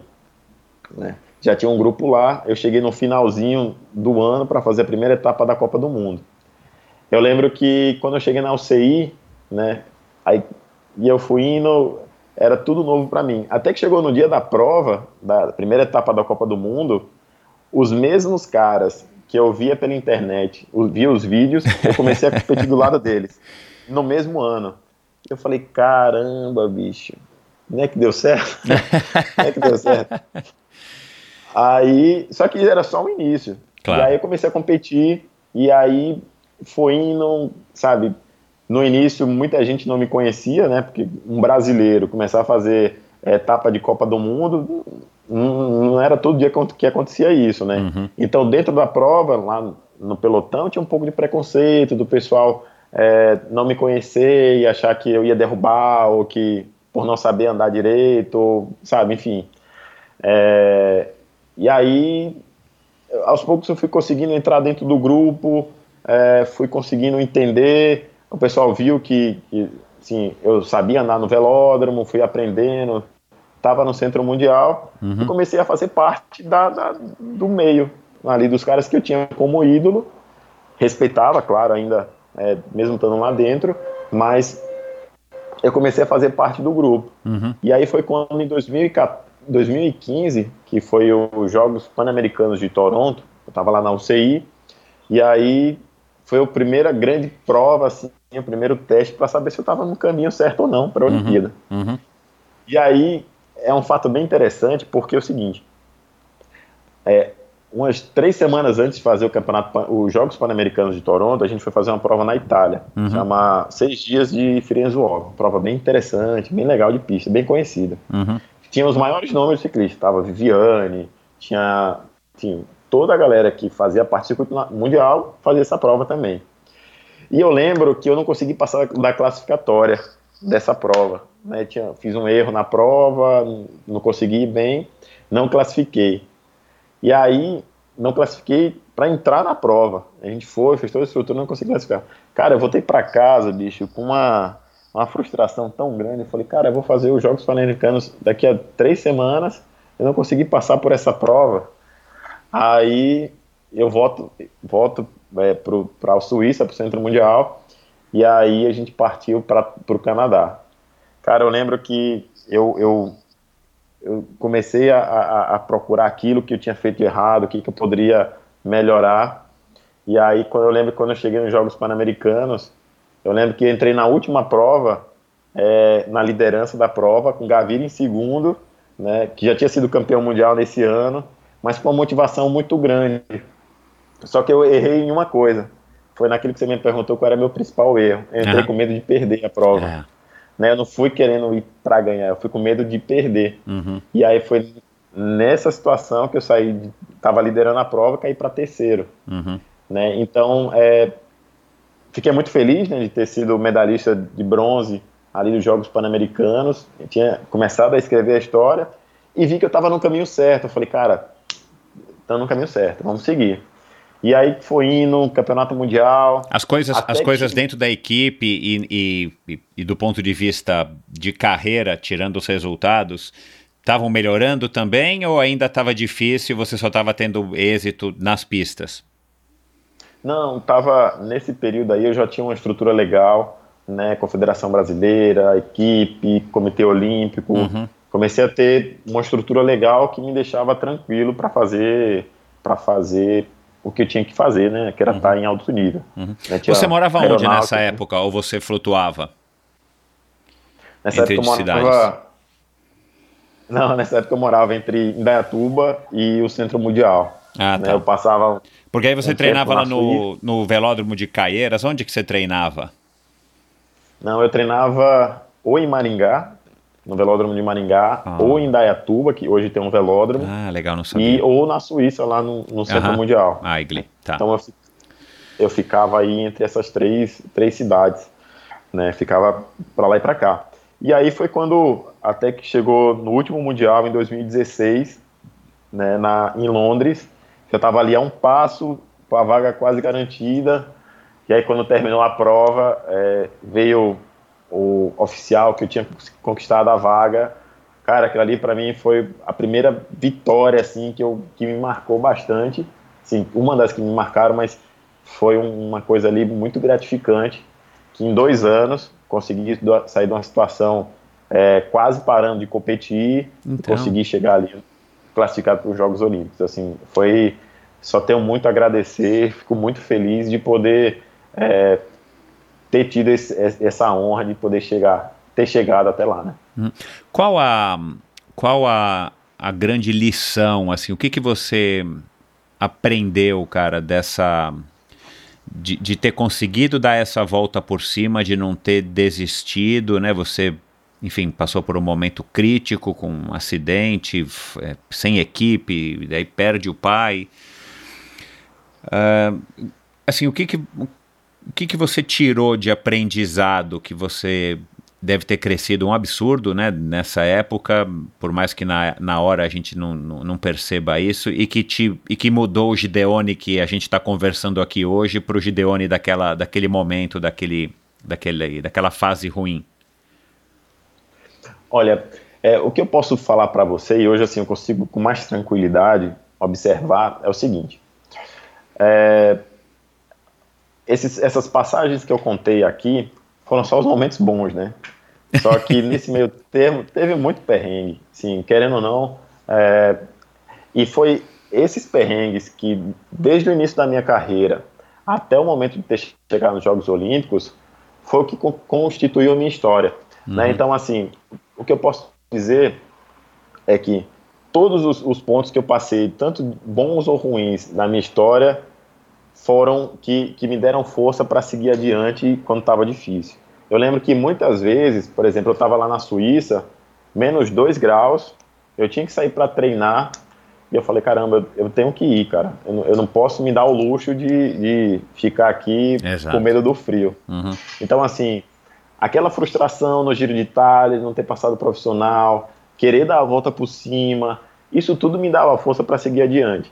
Então eu falo muito o seguinte: ter chegado nos Jogos Olímpicos só foi a cerejinha do bolo, sabe? Porque uhum. o, o, toda a história, os bastidores ali, é o que me fizeram crescer, que me fizeram, no dia da Olimpíada, da prova em si, eu entrar no velódromo com 5 mil pessoas dentro do velódromo torcendo, mas também julgando, e todo mundo acompanhando também.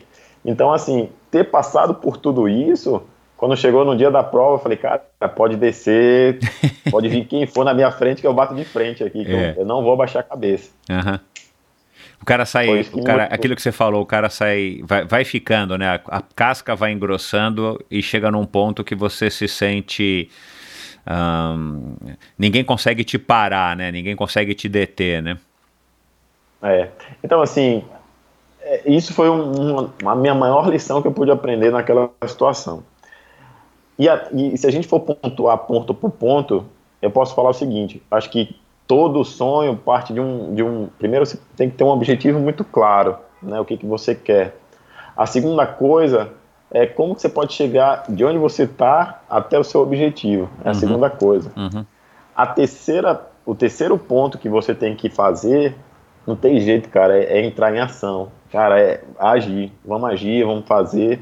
O ser humano não é feito para parar, o ser humano é feito para estar tá sempre em movimento. Né? A, a, a gente é programado para isso.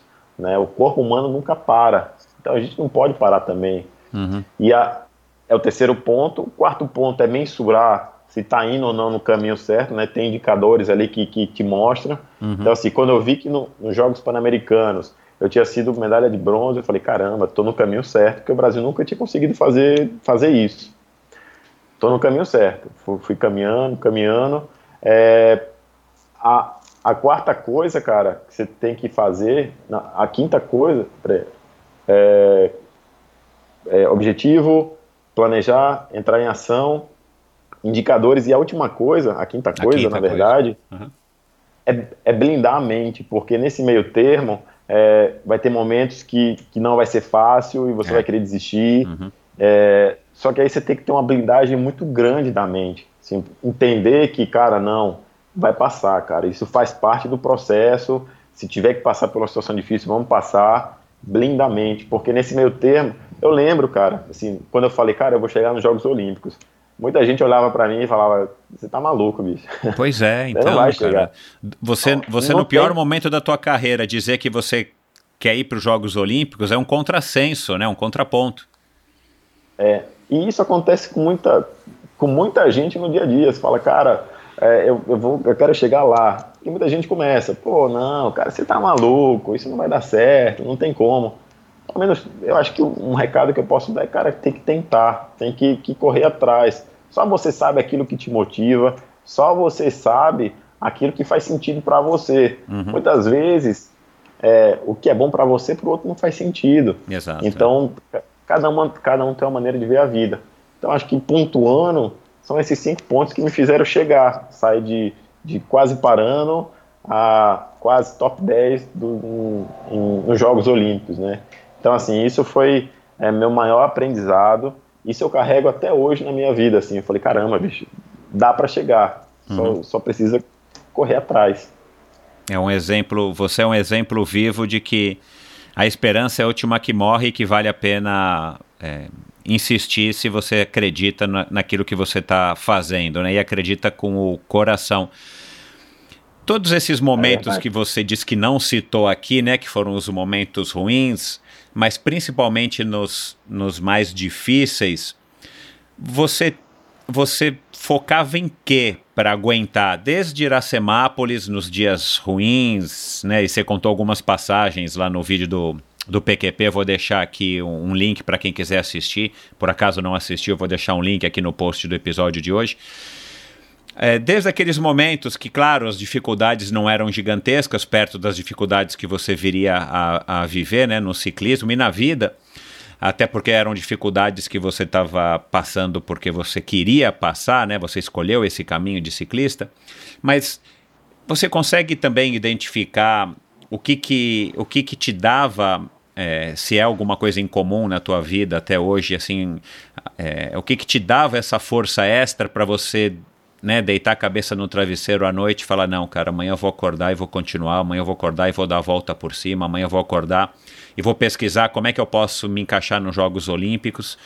É, você tinha, você tem ou você tinha alguma motivação é, que, que vira e mexe voltava para sua cabeça, alguma coisa assim como se fosse uma estrela guia?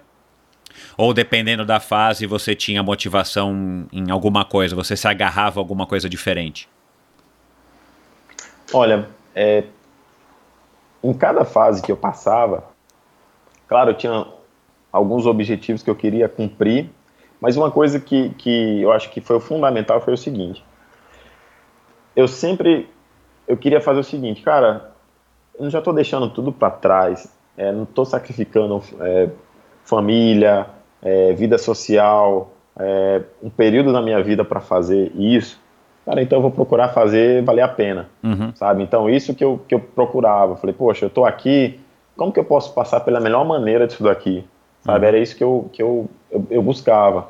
E claro, junto com os objetivos que a gente colocava no meio do caminho para saber que se estava no caminho certo ou não, uhum. né? Mas acho que era isso, uhum. essa vontade de querer chegar, essa vontade de querer dar a volta por cima, né? É, fazer valer a pena cada momento. Então, era isso que, que me motivava, que me fazia é, é, caminhar, mesmo que em alguns momentos ali é, dava aquela fraquejada e fala, não, cara, segue, segue, segue, vai passar, vamos, vamos, vamos, vamos. E aí foi que me fez chegar. Qual foi o momento mais especial na sua carreira? Seja uma, uma conquista, um, um, resultado, ou uma sequência de resultados, ou alguma atitude que, que você tomou, alguma oportunidade que você teve que, que você leva aí como sendo vai, o, o momento mais importante, mais especial? For, foi a participação nos jogos? Foi o quê? Eu vou pontuar assim algumas coisas que, que, que para mim foi muito interessante. Uhum. Primeira coisa, é, quando eu consegui, é, aquela minha primeira vitória foi muito legal, assim, uhum. foi um momento que eu vinha numa situação ali, falei, poxa, será que eu consigo mesmo vencer? Será que ou, ou não é para mim isso daqui? E quando veio aquela vitória em 2009, que é que o Luciano comentou, aquele foi um momento muito massa, assim, foi um momento muito especial. Depois, quando, quando eu passei pelo processo dos Jogos Olímpicos, e consegui conquistar, né? O dia que terminou o Mundial, eu consegui a minha vaga, é, ali foi massa também, foi um momento muito especial, porque eu falei, caramba, é, valeu a pena, valeu a pena ter passado pelo, por tudo, consegui é, superar, com a ajuda de todo mundo, consegui superar. Eu lembro que um dia antes, é, no dia da prova do, dos Jogos Olímpicos, né, eu estava na Vila Olímpica, é, se preparando para ir para. Estava me preparando para ir para o velódromo. É, eu fui tomar banho, né, arrumei minha, minhas coisas. Eu lembro que eu chorei no banheiro assim. Eu falei: caramba, cara, aconteceu, deu certo. É, agradeci muito assim por ter a Deus, por ter conseguido chegar até aquele momento ali. Sabe, foi um momento assim que me marca. Eu lembro que eu estava chorando ali, mas chorando de felicidade, assim, de gratidão, gratidão por tudo que eu tinha vivido.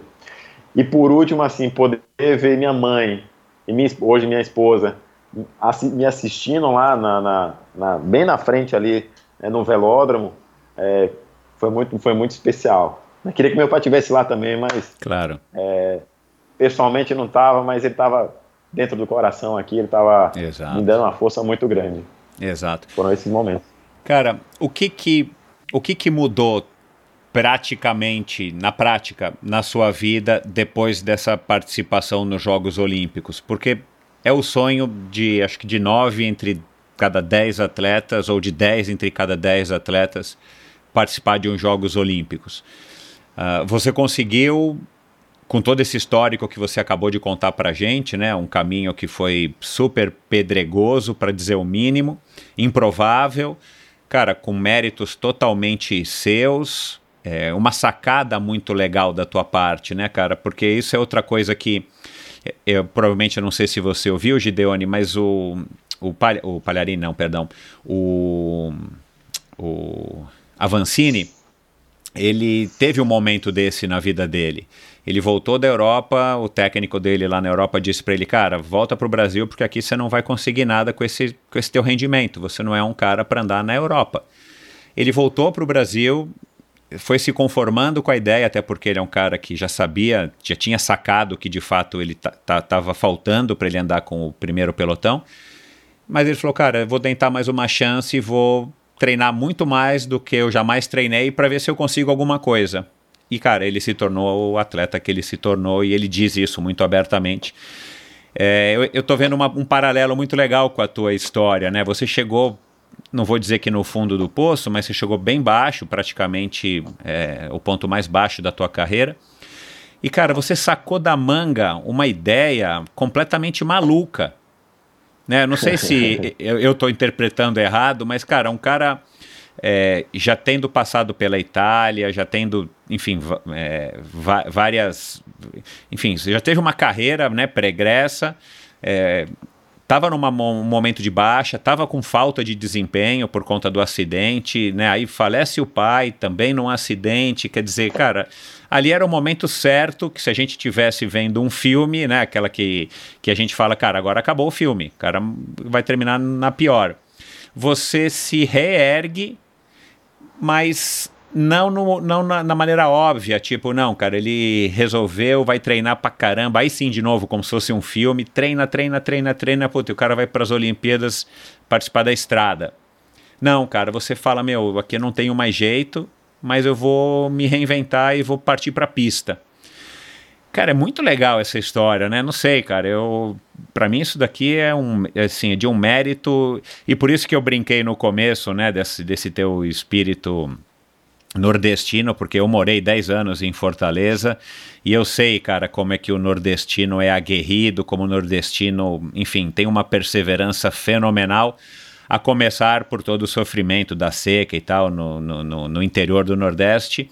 Mas eu, eu acredito que você talvez tenha isso também herdado, talvez do teu avô, bisavô, sei lá, tua mãe pode dizer.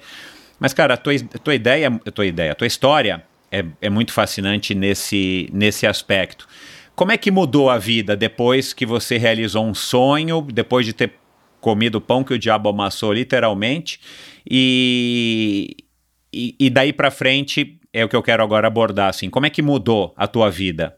É, falar sobre o povo nordestino, cara, eu tenho muito orgulho de ser aqui da, do Nordeste, assim, porque é, é um povo que, que, como você falou no início, é muito acolhedor, é um povo que gosta de conversar, é, é um povo para frente, é um povo animado, sabe? A, o próprio nordestino tem essa motivação. Claro que teve alguns momentos difíceis que, que muita gente passou aqui pelo, pelo Nordeste no início mas hoje, é, é, uma coisa que eu acho muito legal deles é isso, essa vontade de querer correr atrás, sabe, essa perseverança. Eu tive um exemplo muito grande dentro de casa. Né? Nossos pais são, são nossos primeiros exemplos de vida, né? Então, meus pais é, eram muito batalhadores, eles corriam muito atrás, assim, no sentido de é, não era fácil, eram quatro filhos, né? Então, é, eu vi a luta diária deles, então isso eu fui absorvendo deles essa vontade de trabalhar, de trabalhar firme, de correr atrás.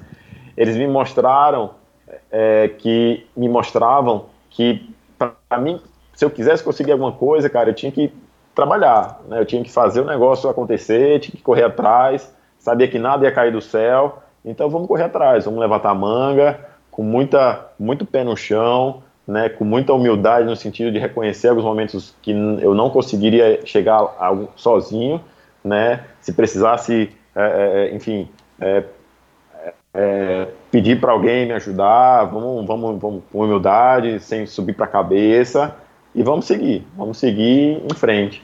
Então, povo nordestino, isso é muito legal, eu tenho isso dos meus pais. E o que mudou na minha vida depois dos Jogos Olímpicos, ele me abriu uma, uma nova fase na minha vida, porque é, eu foi uma coisa que eu conversei até com o secretário de esporte, o, é, o Miyashiro, lá de Santos, eu lembro. Uhum, conversei grande com ele. Miyashiro. Eu estava nas vésperas de ir para a Olimpíada, eu falei, Miyashiro, qual é a sensação de ir para os Jogos Olímpicos? Ele falou, cara, no momento você não vai lembrar, no momento, nada. Mas, de, mas depois que passar, aí que você vai ver o, o impacto que vai ter. Então, assim, é muito feliz, é, eu fiquei muito feliz de representar o Brasil. É, poder estar tá ali não sozinho, mas representando toda uma nação, sabe? Isso é muito legal. E ser atleta olímpico, é, independente se foi para uma, duas, dez, é, você vai ser sempre um atleta olímpico. Então, uhum. você, muita gente acaba é, vendo em você um sonho que eles tinham vontade de poder chegar, né? E é. te abre as portas para muita coisa. Só que o seguinte também, pelo mesmo momento que te abre as portas, é, ser só atleta olímpico não te mantém. Você tem que uhum. saber também ter um conteúdo, saber é, Legal, se posicionar cara. bem. Então, é, é, muito interessante isso, assim, eu, eu vejo do ciclismo e, e, ser atleta olímpico é isso, assim, é, você tem uma responsabilidade também perante a outras pessoas, porque você passa a ser um exemplo, né, para outras pessoas, então você tem que aprender a ter uma conduta é, interessante, ser íntegro, é, tratar todo mundo bem, é, saber dar uma palavra no momento certo. Eu acho que isso é, é, o importante de ser um atleta olímpico e é por isso que existe uma magia nos Jogos Olímpicos. Uhum. Se, fosse, é, se fosse uma coisa simples, acho que não tinha tanto valor. É, muito, é uma coisa muito complexa para ser muito simples. Acho que é, é, muito legal assim, ser um atleta olímpico, eu vejo dessa maneira. Você terminou o, os Jogos e eu imagino que você já estava pensando, é, ou pelo menos logo depois, passado um tempinho, em Tóquio 2020, que a gente já sabe que agora vai ser Tóquio 2021. Eu não estou me recordando agora de quando que é esse vídeo que eu já citei aqui algumas vezes do que você gravou com o PQP, com o para quem pedala, o Marquinhos. Mas lá você, além de dizer que iria participar do que queria participar do, dos jogos de 2020. Ainda você é, falou da Brasil Ride, que aliás eu quero deixar aqui para a gente é, encerrar o podcast com esse assunto, mountain bike. Mas o que, que mudou que você não iria para não se Tóquio 2020 acontecesse, é, você não iria, né? Porque você já, já se apresentou. E Tóquio 2021 pode ser um, um, um, segundo renascimento aí da Fênix e Gideone? Olha, não é fácil ter que passar por tudo de novo, assim, eu tenho um prazer muito grande por ter passado por tudo isso. Assim, eu acredito que não, né, porque na vida a gente tem que saber a hora que, de entrar e a hora de sair, né, em qualquer coisa. É, eu, quando é, decidi que iria parar de competir profissionalmente, é, me veio essa vontade porque começou a ter outros objetivos na minha vida. Né? Queria ter família, é, minha esposa estava é, vindo para Salvador. É, então, assim, foi um momento ali que lá atrás também a gente conversou muito. Falou, não, acredita no seu sonho, acredito em você, vamos é, cada um crescendo paralelamente. E chegou uma hora que eu queria também é, ter minha família, construir outras coisas também, fora o ciclismo. E foi, foi, foi muito legal essa transição. Eu tive muita sorte que depois de ter parado, é, recebi o convite de trabalhar na Sport TV como comentarista de ciclismo. É, me, ajud, me ajudou muito, assim, porque é, eu continuei dentro da bike, continuei ali no meio, conversando com o pessoal. Passei um período ainda é, dentro das Forças Armadas ali como atleta militar e depois na gestão dos atletas. É, isso tudo foi muito interessante para mim para essa transição. Né? Então, eu estou curtindo bastante, com, com, o pé no chão, claro. Sempre quando você para, é, recomeçar alguma coisa não é fácil, porque é, são coisas novas, são situações diferentes. O histórico como atleta e atleta olímpico te ajuda em alguma situação, mas é, é arregaçar as mangas de novo. É o que disse o Miyashiro, ele não te sustenta, né? É, correr atrás e, e procurar estar é, tá sempre em movimento, se renovando, se atualizando. É, tem uma história que eu acho muito legal, é, Michel, que é, é o seguinte: é, existe no fundo do mar existe um bichinho que ele vai ele vai caminhando, né, até encontrar uma pedra. É, quando ele encontra uma pedra, é, ele tem tem a, a, parte pensante dele, né, o cérebro. Só que para ele se fixar, o primeiro alimento que ele começa a, a a ter, ele começa a consumir o próprio cérebro, até o momento que ele come tudo e não se mexe mais. Então, assim. Caramba, part... meu! é. A natureza é, meu, incrível. Então, assim, a partir do momento que você para de se mexer, né, de se evoluir, de, de caminhar, de, de, progredir, você é como se você parasse no tempo, você não existisse mais. Então, assim, eu procuro todos os dias estar tá sempre buscando, atualizando e vendo coisa nova, não me deixando acomodar no sentido de tá bom, né? Vamos, cheguei até aqui, é, vamos viver de passado. Não, cara, é, foi um período muito bom, assim. Eu sou grato pelo que eu vivi e a vida vai caminhando. São boas sensações, são boas, foram boas realizações e eu busco cada vez mais estar tá, tá seguindo. Hoje, depois que eu parei, estou é, cursando minha faculdade de educação física, apaixonado ali pela, pelo meio da bike entendendo um lado científico de uma coisa que eu tenho a prática. Então parece que você descobre a pólvora, né? E eu quero, eu quero poder ajudar outros atletas, eu quero poder estar é, tá presente em, em, em situações, de poder fazer parte do crescimento de outras pessoas. Acho que isso é o que me motiva agora, junto com o meu conhecimento e como eu posso agregar no meio. Bacana, cara. Você aproveitando, vai, esse, esse gancho antes da gente falar da Brasil Ride, o que que, o que, que você acha que, que dá para você e, e, enfim, outros atletas, a gente pode generalizar é, das modalidades que eu abordo aqui no Endorfina, né, ciclismo, natação, corrida, triatlon, endurance de uma maneira geral. O que, que você acha de ex-atletas participarem mais ativamente da, é, da definição, da gestão dos rumos do esporte é, que eles praticaram. Uh, porque, assim, eu já, eu já discuti isso com alguns convidados aqui, mas tenho discutido, conversado muito com amigos. Cara, a gente está agora no meio dessa pandemia que freou a gente ainda mais, né? Se a gente já estava quase parando ou retomando, vai, um, um, crescimento do ponto de vista econômico no Brasil, agora a gente travou as, as duas rodas e, e a gente está descendo um pouco e isso já é um fato, né? A gente vai ter um decrescimento, um decréscimo da nossa economia esse ano, puxado talvez também por, pelo, pelo, pelo fraco crescimento ou também decréscimo dessas outras grandes economias. É, cara, e o nosso esporte, que já não ia, né, pelo menos as nossas modalidades já não iam muito bem, agora ficam em 18º plano, para não dizer mais. E talvez, de novo, cara, seja um momento para que a gente aprenda, uma oportunidade que a gente possa é, é, enxergar na nossa frente de tentar fazer o nosso esporte é, caminhar para frente, sem depender tanto ou sem esperar tanta ajuda dos poderes públicos. De novo, não porque é, eles não devessem ajudar o esporte, né, porque isso também faz parte de uma das funções do Estado, mas seja por falta de, de visão, por falta de prioridade, por falta de, de boas intenções, por falta de grana. Nosso país precisa de muita grana para muita coisa e talvez o esporte, de novo, né? Eu disse isso, não lembro em que bate-papo, que foi com o Palharini, com o Murilo Fischer de novo. Cara, é melhor a gente manter uma criança é, na escola para dar merenda escolar para ela e ela estudar do que a gente ficar in investindo numa escolinha de esporte, por exemplo. Se a gente tivesse que escolher, né?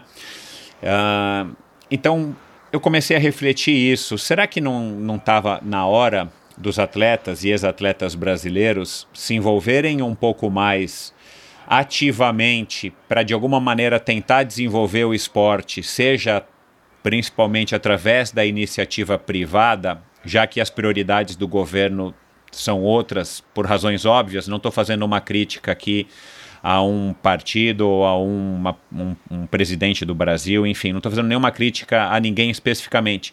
Eu estou só tentando fazer uma análise, ainda mais agora, né, nesses tempos que a gente está vivendo em 2020. Cara, a gente freou completamente como país e, e, o mundo deu uma desacelerada gigantesca. Como é que o esporte vai sair dessa, o nosso esporte brasileiro vai sair dessa, se já não ia muito bem?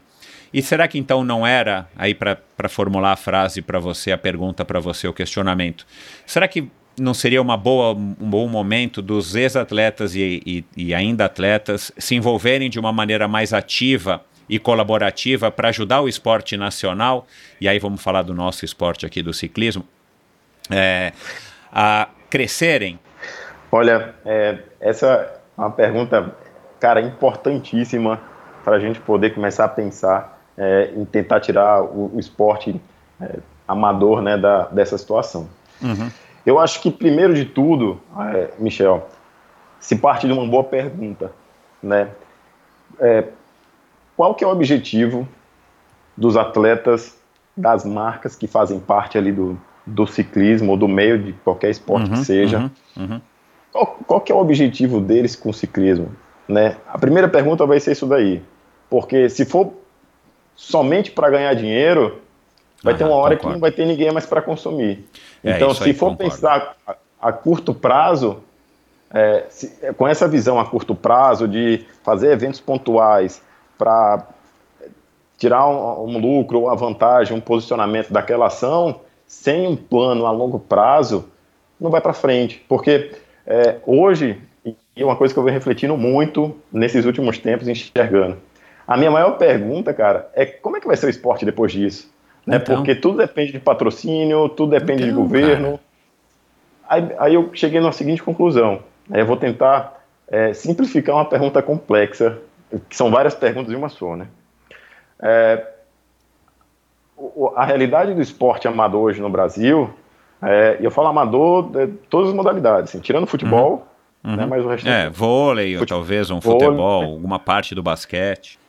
O esporte hoje, ele é reflexo de como a sociedade está lidando com, com, o dia a dia. Uhum. A mentalidade da sociedade é uma mentalidade de curto prazo né, uma mentalidade de é, ganho imediato. É, você não vê nenhuma pessoa que você pergunte, cara, o que, você vai pensar daqui a. O que, que você vai querer fazer ano que vem? Né, que é uma coisa aí já. Ninguém sabe, ninguém tem, tem ideia. É, ou poucas pessoas sabem, né? Imagine daqui a cinco anos, é, ou durante um ciclo olímpico, ou durante a dez anos.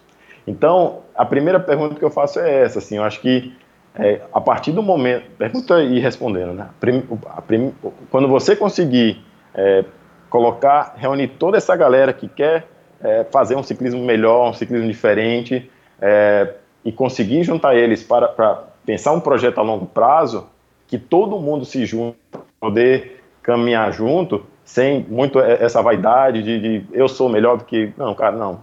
Esse momento não é um momento de vaidade, esse é um momento de união porque se não se unir, é, o esporte vai, infelizmente, vai cair, assim, vai, vai, vai morrer porque não morrer, mas vai diminuir muito.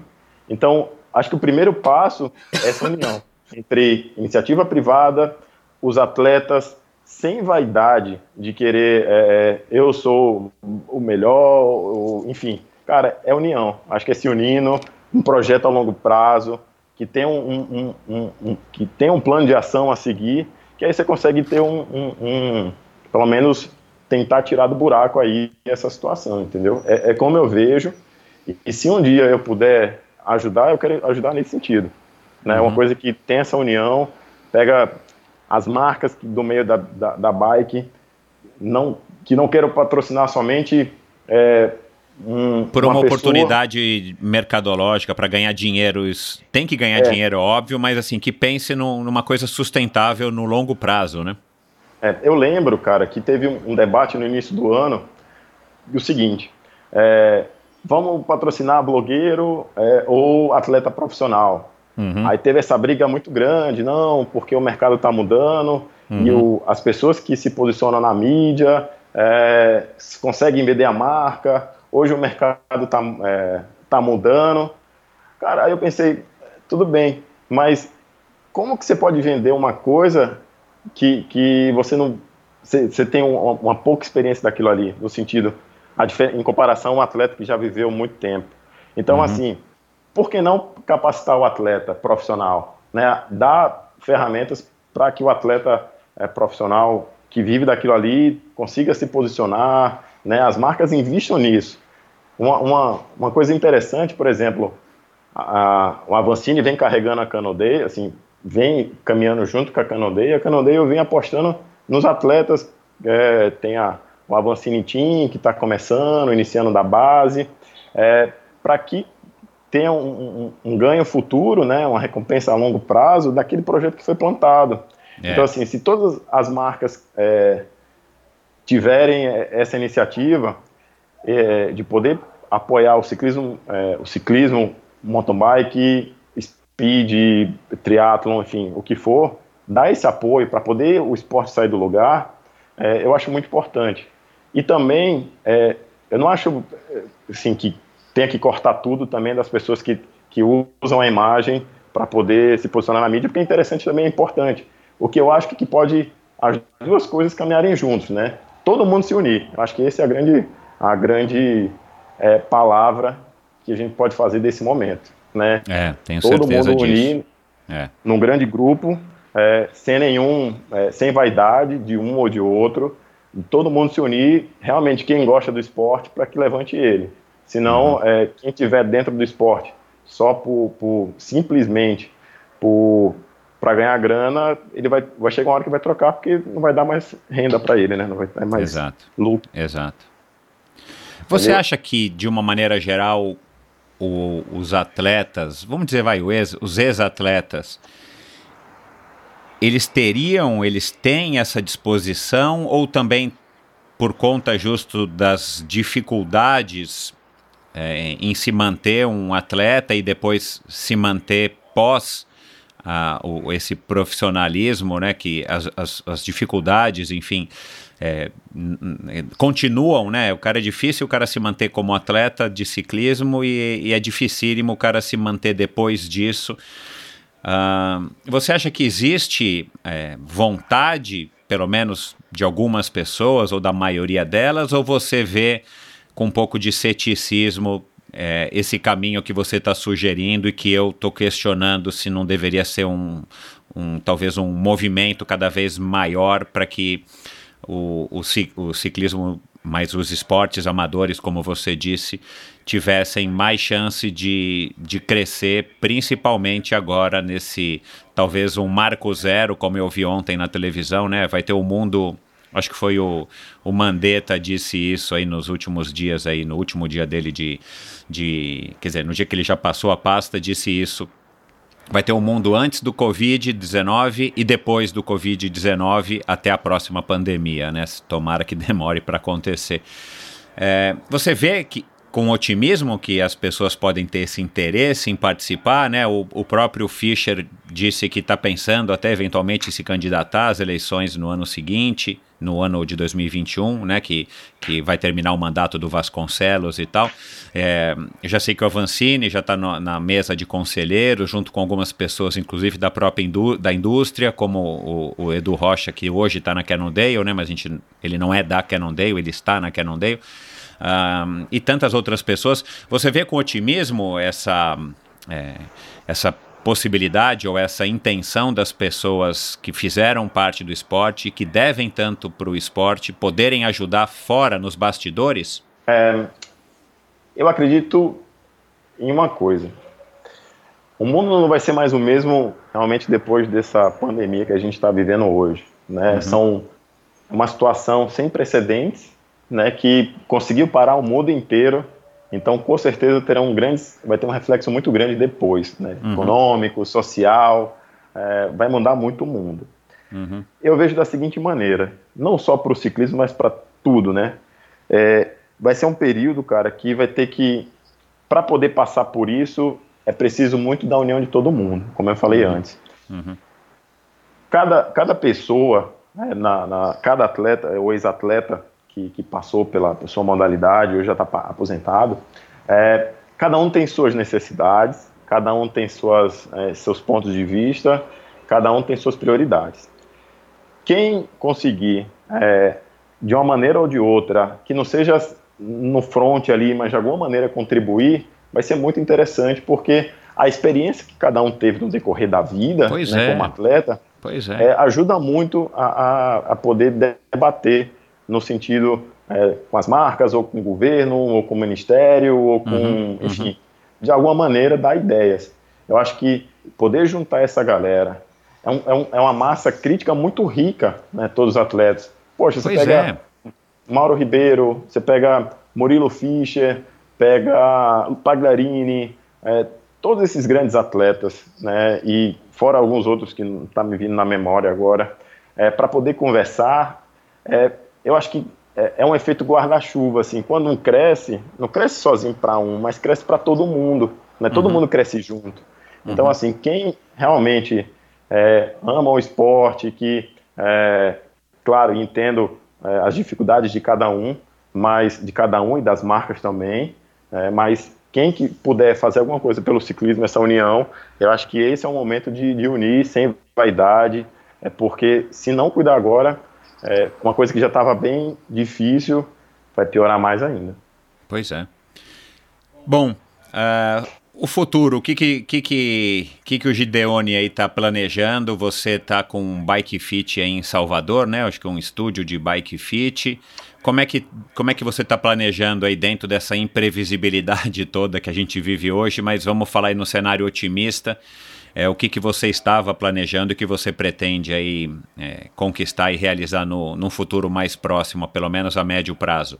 Olha, é, é eu já até adiantei um pouco atrás, mas é o seguinte, é, quando você tem a, uma, passa por uma fase de mudança, você tem que primeiro de tudo, definir qual que é o meio que você quer estar, né? O que você quer fazer, assim, o meio. Então, eu vi que meu, é, meu core business é, o, é a bike, é o meio do... É o, é o, a bike é o elo que me liga com as pessoas. Então, eu não posso, daqui, fazer outra coisa totalmente diferente. Então, uhum. é, primeira coisa que eu decidi foi ficar dentro do, do, do mundo da bicicleta. É, tive uma grande oportunidade, tenho é, de hoje estar tá trabalhando ali com, é, como comentarista ali na Sport TV. Né, eu fiquei muito feliz quando recebi a ligação. É, quando eu vim para Salvador, é, eu vim com muitas ideias na cabeça, é, tenho vontade de fazer muita coisa aqui, mas eu tinha que começar de alguma maneira. Então, assim, eu vi que uma, uma, um, ia ter um bom contato no meio da bicicleta e conhecer pessoas, fazendo, tendo meu estúdio Bike Fit, que é uma coisa que eu sinto muito prazer de estar tá fazendo, é muito legal. É, cada dia que passa eu venho me aperfeiçoando mais para entregar é, o máximo de qualidade para os atletas, passando um pouco da minha experiência. Estou cursando, é, fazendo um curso de educação física, a graduação de educação física, para poder continuar nessa área, né, juntando a minha experiência né, com a parte científica, é, desenvolvendo essa área futuramente com uma com assessoria, com, é, com com, com treinos, e, enfim, né, nessa parte. E a vida, é uma coisa que eu sempre. Eu, uma vez eu tive uma conversa muito interessante, cara, que o cara mencionou o seguinte: a vida, é, até Steve Jobs falava isso, é ligar pontos, né? Então, assim, eu procuro o máximo possível conhecer pessoas, é, viver novas experiências, conhecer coisas novas, porque talvez hoje, uma experiência que eu vivi, é, não, não vou usar ela, mas futuramente eu vou juntando é uma experiência que eu vivi com a pessoa que eu conheci, ela vai me levar para um, uma situação totalmente diferente. Então, assim, a vida você constrói, vai construindo dia a dia, mas no meio da vida tem um, um fator que é imprevisibilidade que é, você tem que estar preparado para tudo que vier. Então, assim, eu estou muito feliz por essa nova fase. É uma reconstrução, é um crescimento pessoal. Tenho o meu estúdio, futuramente eu pretendo fazer muitas outras ações é, de ciclismo aqui no estado, no Nordeste, no estado da Bahia, no Nordeste, Brasil, tenho vontade, mas aí é coisa que precisa ir maturando, e vendo, estudando, pé no chão, é, analisando, e esse é o meio que eu quero continuar, e acho que esse é o meio que para mim faz sentido. Uhum. Deu para fazer uma grana, Gideone? Olha, no período que eu passei como, como atleta, quando você é novo, você não liga muito para dinheiro, você acha que dinheiro é uma coisa que nunca vai acabar. Uhum. É, e quando você ganha dinheiro de uma coisa que você gosta de fazer, que uma coisa que você gosta de fazer, você acha que esse dinheiro é, veio muito fácil. Foi difícil, é. mas como veio muito prazeroso, então você acaba não dando é. tanto valor. Entendo, entendo. Naquele primeiro momento que eu fiquei sem equipe, aquele momento ali eu fiquei, eu falei, caramba, fiquei, foi um momento bem delicado. Mas depois que eu passei por aquilo ali, eu fui é, dando a volta por cima e o que eu conseguia, eu consegui fazer uma reserva para o um momento que eu parasse, eu tenho tempo para pensar o que eu iria fazer. Ótimo. Então, assim, é, essa transição, quando eu parei, não foi de uma hora para outra. Assim, eu procurei o um momento que eu falei, não, aqui eu consigo ter um período para pensar, uhum. tem um tempo. Sim, eu não ganhei dinheiro para ficar rico, eu ganhei dinheiro suficiente para poder fazer minha transição tranquilo Legal. e daí para frente saber o que eu iria fazer. Acho que é o que eu posso falar para quem está perguntando, poxa, depois que você parou, depois que eu parar, o que, que eu vou fazer? Se prepara. é, então tem que se preparar, é isso aí. Tem que ter um mínimo planejamento, senão, além, além de você, enfim, ficar frágil financeiramente, você tem ainda o aspecto psicológico, né, Gideone? De repente você passa a se sentir inútil, de repente você não tem mais aquela adrenalina do dia a dia da competição, a obrigação do obrigação entre aspas, né, do treino. Então você começa a ganhar muitas horas no seu dia e, e, e muita gente fica, enfim, com com quadros de depressão ou alguma coisa parecida. Isso também é uma coisa que, que tem que ser tratada quando você já saca que você já está mais para lá do que para cá na tua carreira, porque a vida segue, né? O esporte ele sempre é uma passagem na nossa vida, o esporte competitivo, né? É, assim, ó, uma coisa que, que gera muito essa, essa ansiedade, essa, é, futuramente uma depressão, são alguns fatores. É, eu, quando estava é, me preparando para fazer uma prova, eu consegui entrar na prova bem, sem tanta ansiedade, porque eu estava confiante daquilo que eu tinha me preparado. Né? Isso na vida é assim também.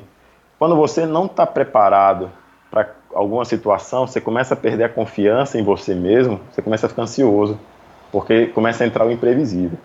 Então, assim, é, e depois gera uma, uma depressão, porque você começa a ter um, um, uma quantidade tão grande de informação na sua cabeça, pensando, pensando, pensando, até que chegar num ponto que você é, parece que desliga a chave. Aí entra na depressão. Então, assim, por isso que é muito importante você, pelo menos, é, se preparar de alguma maneira para alguma situação que possa vir. E por mais que venha alguma situação difícil que você não esteja preparado, você já deve ter passado por situações piores, né? Então, uhum. assim, aquilo ali te dá força. Eu acho, cara, assim, que, é, que as pessoas que estão passando por esse momento, eu acho que vai ter alguns momentos que não vai ser fácil. Eu, eu sei, todo mundo que parou sabe que não é fácil. É, e uma coisa que eu tinha muito na cabeça era o seguinte: quando você para, pelo menos eu parei, estava no auge da minha carreira. É, parei do auge e tive que reconstruir alguma coisa. A gente acaba tendo muita pressa e ansioso para querer chegar de novo àquele status que a gente tinha, né, de que a gente tinha conquistado. É, eu entendo. Só que para mim chegar aos Jogos Olímpicos, eu levei 17 anos de carreira para me chegar nos Jogos Olímpicos, desde o início é. até o final. Então, assim, eu preciso entender que eu preciso passar por alguns processos também de novo. De eu novo, tenho que me é. reconstruir. É. Uhum. Então, assim, tenho que ter a paciência e a humildade que não vai ser fácil em alguns momentos. Vai ser aquele momento que você fala, poxa, eu não estou tendo mais o mesmo reconhecimento que eu tinha antes. Mas, cara, você está reconstruindo sua vida. Tá? Uhum. Você passou tanto tempo para chegar a algum lugar que você precisa, de novo, passar por esse mesmo processo. Não vai ser tão longo, porque você já tem uma certa experiência em muita coisa. Exato, Mas, você já vem com uma carga maior do que há 17 anos ou há 15 anos atrás. É, você consegue ter uma maturidade para enxergar de uma maneira diferente, conhece pessoas, né, você tem, tem mais acesso. Mas mesmo assim precisa passar por um, por um momento ali de uma curva né, em, em, em J, né? Você tem que você vai cair, cair, cair, cair, aprender, fortalecer, crescer de novo. Uhum. Eu, eu vejo dessa maneira.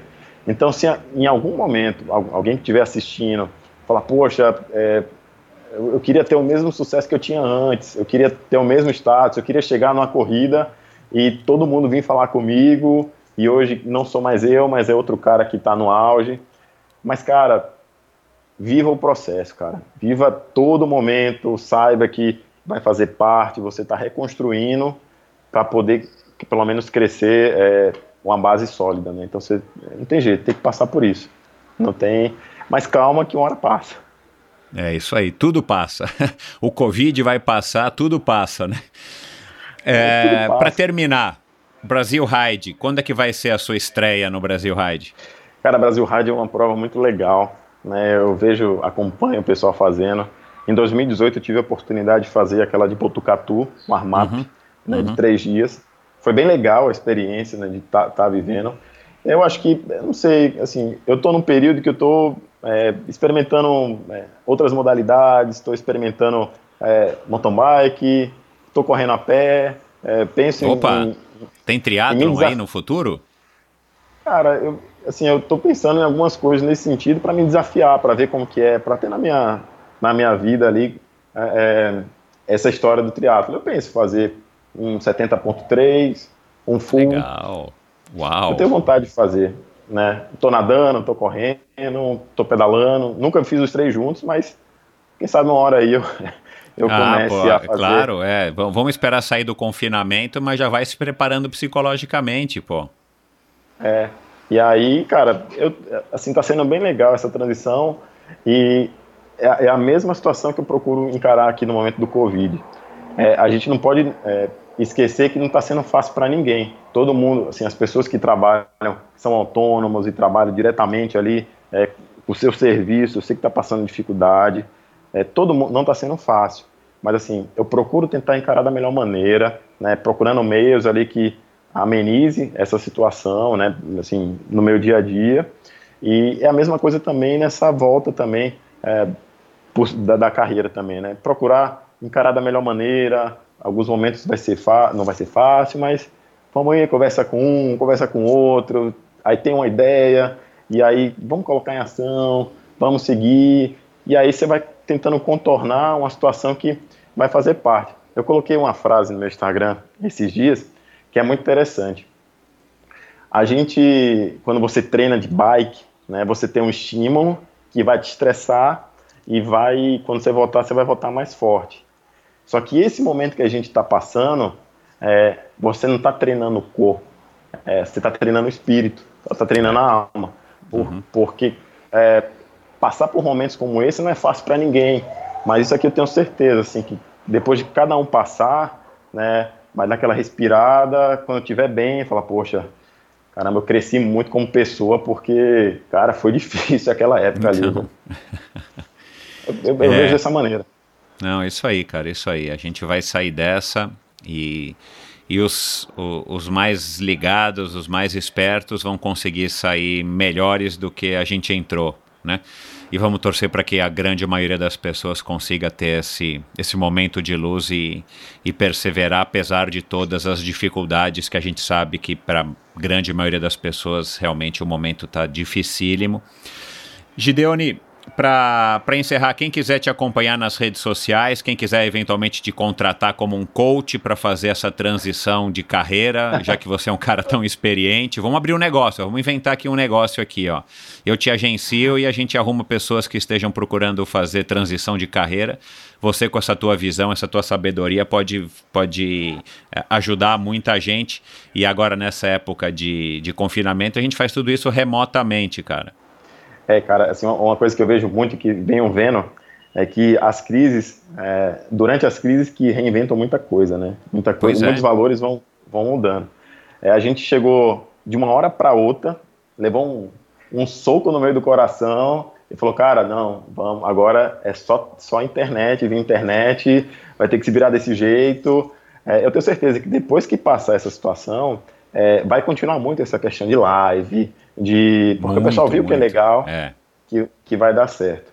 É. é cara, é, eu, eu espero muito poder contribuir, eu acho que como eu falei no início, é, que essa minha história, eu, eu, eu gosto de contar ela no sentido que para mostrar, cara, que momentos difíceis a gente vai passar, que tem como dar a volta por cima, não perca a esperança, sabe? Que, sabe, que lute, corra atrás, se precisar chorar, chore, se precisar, é, quando tiver que comemorar, comemore, mas, cara, corra muito atrás dos seus sonhos, bicho. Assim, é muito importante poder você ser feliz e o que você falou no começo. Cara, eu, eu, eu consegui o sucesso não é porque eu ganhei muito dinheiro fazendo podcast, é porque eu consegui realizar uma coisa que um sonho que eu tinha, sabe? Isso me dá muito prazer. Você é. comentou no início. É. Então, assim, cara, vamos correr atrás. É, minhas redes sociais, ali, quem quiser me achar, é Gideone Monteiro, acha lá no Instagram. É, quiser bater um papo, cara, eu tô, eu tô aberto aí pra gente conversar e, e tá sempre dando uma palavra aí para quem precisar, ou o que eu puder ajudar. Eu acho que a gente, como vive numa, num mundo em sociedade, cara, e nesses momentos, cara, é aí que o ser humano se faz muito presente em poder ajudar alguém no momento que precisa. Então eu torço muito, cara, para todo mundo que está passando uma situação difícil, cara, que consiga superar. Porque é muito ruim, é muito doloroso você ver um, um, um amigo, um, um, companheiro ali que, de jornada passando dificuldade, né? Dá uma dor no coração, mas é, e nesse momento, mais ainda, nossa esporte que foi a pauta de todo é, nosso podcast, cara, ver o ciclismo diminuindo, defiando, cara, dá uma dor muito grande no coração, que é, eu que tive é, uma, uma, tive a satisfação e, e, poder ter chegado lá e hoje ver o ciclismo na maneira que está, dor no coração, eu espero o máximo possível poder fazer alguma coisa para retribuir o que o ciclismo me deu. Né? Então eu estou aqui presente para isso. Agradeço muito esse espaço que você me deu de contar essa história. Eu acho que muita gente está assistindo, está acompanhando. Cara, muito obrigado. Acho que são incentivos como esse, são iniciativas como essa que, que fazem com que a gente é, escute uma palavra e que fala, poxa, vamos, vamos, vamos seguir, vamos seguir. Então, é, sou muito grato e agradeço muito pela, pelo convite aí. Legal, cara. Eu que agradeço, como, como eu disse no, no começo, quando você é, falou que, esperar, que esperava que esse bate-papo ia trazer alguma coisa de bom para quem estivesse ouvindo. Já posso te dizer aqui de cara que trouxe com certeza para mim uma mensagem muito bacana a tua, enfim, a tua, essa tua sabedoria, essa tua vivência, e a vivência de quem pratica esporte de uma maneira geral acaba sendo sempre surpreendente, por isso que eu estou aqui fazendo essa minha humilde contribuição e, e ecoando isso para quem quiser ouvir a hora que quiser, uh, seja onde estiver, porque são mensagens como a sua, são exemplos como o seu que a gente precisa estar tá replicando, que são mensagens boas, que pregam o bem, principalmente quando a gente fala de esporte. Gideone, foi um prazer boa sorte aí na, nesses dias, nesses momentos difíceis aí de, de quarentena. Boa sorte aí nesses teus planos futuros. Eu espero recebê-lo em breve é, para contar aí como é que está indo o teu estúdio ou quais são as novas iniciativas que você está tendo, até eventualmente iniciativas de estar tá trabalhando mais diretamente com o nosso esporte, para também estar tá, tá mostrando para as pessoas que é possível sim os ex-atletas colaborarem ativamente com as suas modalidades para que a gente finalmente consiga fazer os esportes amadores no Brasil crescerem. Michel, cara, como eu falei, cara, eu agradeço muito né, essa situação que eu vivi. É, acredito que muita gente vive hoje em dia, né, deve estar passando por isso. É, é um pouco do que da minha contribuição que eu posso dar nesse momento. Assim, eu fico muito feliz de poder estar compartilhando isso para poder incentivar né, nesse intuito, cara, de mostrar que a vida ela tem que seguir, tem que estar em movimento, não pode parar, não pode parar para ficar se lamentando. Se tiver que parar para ficar se lamentando, pare, reflita e siga. Não se acomode, porque a partir do momento que você parar de se movimentar, é porque você deixa de existir. Então, assim, vamos seguir. Muito obrigado, cara. Acho que esse é um momento que a gente precisa muito disso, se unir, tá bom? Obrigado, Ótimo, agradeço cara. muito a todo mundo que é, passou esse período, embarcou nessa viagem junto com a gente aí nessa quase uma hora e meia, né, de, de bate-papo. É, um Fico pouquinho feliz, mais, um pouquinho mais, é. Que bom, cara. Foi um grande prazer, saúde e sucesso para você e família. Valeu, obrigado. Tchau, tchau. Bom, mais um episódio fantástico. Eu estava conversando, vou abrir aqui uma curiosidade para vocês. Eu estava conversando antes de gravar com o Gideone e aí ele, ele começou a me questionar um pouco. Ele não conhece, não conhecia pelo menos, né, muito bem o Endorfina e, e, e podcast, quem eu era e tal. E acabou que a gente já tinha quase se esbarrado no desafio 24 horas, prova que eu organizei lá em Fortaleza durante seis ou oito anos. E aí ele perguntou da duração, cara, quanto é que vai durar o episódio? Eu falei, puxa, cara, e, e, e eu tenho dito isso para muita gente e vou dizer aqui para todos vocês. Cara, dura o quanto quanto a gente tiver assunto para conversar, claro. Né? A gente também tem que ver as nossas limitações de tempo, por outras obrigações, mas não, não tem um tempo pré-determinado. Por isso que muitas vezes os episódios são longos. Porque é, o podcast permite isso, né? Você é, falar o, o quanto você quiser sobre os assuntos que mais te interessam. E é o que eu digo para os meus convidados. Você vai falar o quanto você quiser. Eu não sei quanto que ele vai demorar para responder uma pergunta ou quanto tempo que ele vai é, ficar falando, a gente vai ficar falando sobre o mesmo tema, porque ele é quem diz qual é a importância, né? É, sobre aquele assunto. Então, por isso que os podcasts têm uma duração muitas vezes indeterminada para mim quando começo a gravar. E ele me perguntou quanto tempo que a gente iria gravar. Eu falei, cara, me diz a tua limitação de tempo e a gente vai tentar restringir o episódio a essa limitação. Ele falou, não, cara, hoje eu tô tranquilo e tal, mas será que as pessoas ouvem e tal? Cara, e eu disse para ele isso, é, e eu acredito, eu acredito muito nisso. Se você está ouvindo até aqui o episódio, é porque você tem interesse em conhecer histórias que sejam inspiradoras, como a do próprio é, Gideone aqui hoje. E, e é isso que eu, que eu acho, né? Eu acredito nisso que faz com que o Endorfina tenha cada vez mais ouvintes. É, é o fato justamente de aqui os atletas têm espaço para falar livremente sobre o que os move, o, o, o que faz deles, as pessoas que eles são, que eles se tornaram, os atletas que eles são, que eles se tornaram, porque é isso que nos inspira. E principalmente hoje, né, nesse, nessa, nesses tempos, não hoje, nesses tempos é, de confinamento, nesses tempos difíceis pelos quais a gente e o mundo inteiro é, estamos passando. A gente ouviu uma história inspiradora como a dele, é fantástico e, e eu já estou dizendo aqui, né, Gideone, as pessoas vão ouvir, as pessoas vão se comunicar com você, as pessoas vão, vão se identificar ou vão se inspirar com essa história, porque a história do Gideone de fato é uma história bem única, aliás, eu acho que ela é bem exclusiva aí de todo mundo que já passou aqui pelo Endorfina, mais de 150 é, convidados. Então, espero que vocês tenham gostado tanto quanto eu gostei. Para mim foi um nesse sábado aqui foi um, um me salvou o dia, foi uma história muito inspiradora. E aí, só para lembrar a todos vocês, a gente falou aqui de diversos convidados que já passaram por aqui. Então, se você está chegando hoje por conta do, do Gideone você não conhece a história do Endorfina, vai lá, tem episódio aqui que já passou Bulgarelli, que foi mais recente, o Márcio Mai, Palharini, óbvio, é, que fez uma participação especial aqui hoje, Murilo Fischer, Mauro Ribeiro, é, o próprio Avancini já participou duas vezes aqui, é, o Mário Roma, a gente falou agora um pouco de Brasil Rádio, Mário Roma já passou por aqui, o Pipo Garneiro já passou por aqui também, esse campeão brasileiro 2014, enfim, é, muita gente legal já passou por aqui e muita gente legal vai vir é, ainda no endorfina, seja do ciclismo, da natação, da corrida do triatlon, da enfim, da canoagem, é, da corrida de aventura. Pode aguardar que se sempre tem um convidado interessante, como é o meu convidado da semana que vem. Então não perca. Muito obrigado pela audiência. Deem um alô pro Gideone, dizem, digam para ele, perdão, digam para ele é, que vocês ouviram, que foi legal. Tagueiem ele nos seus stories no Instagram.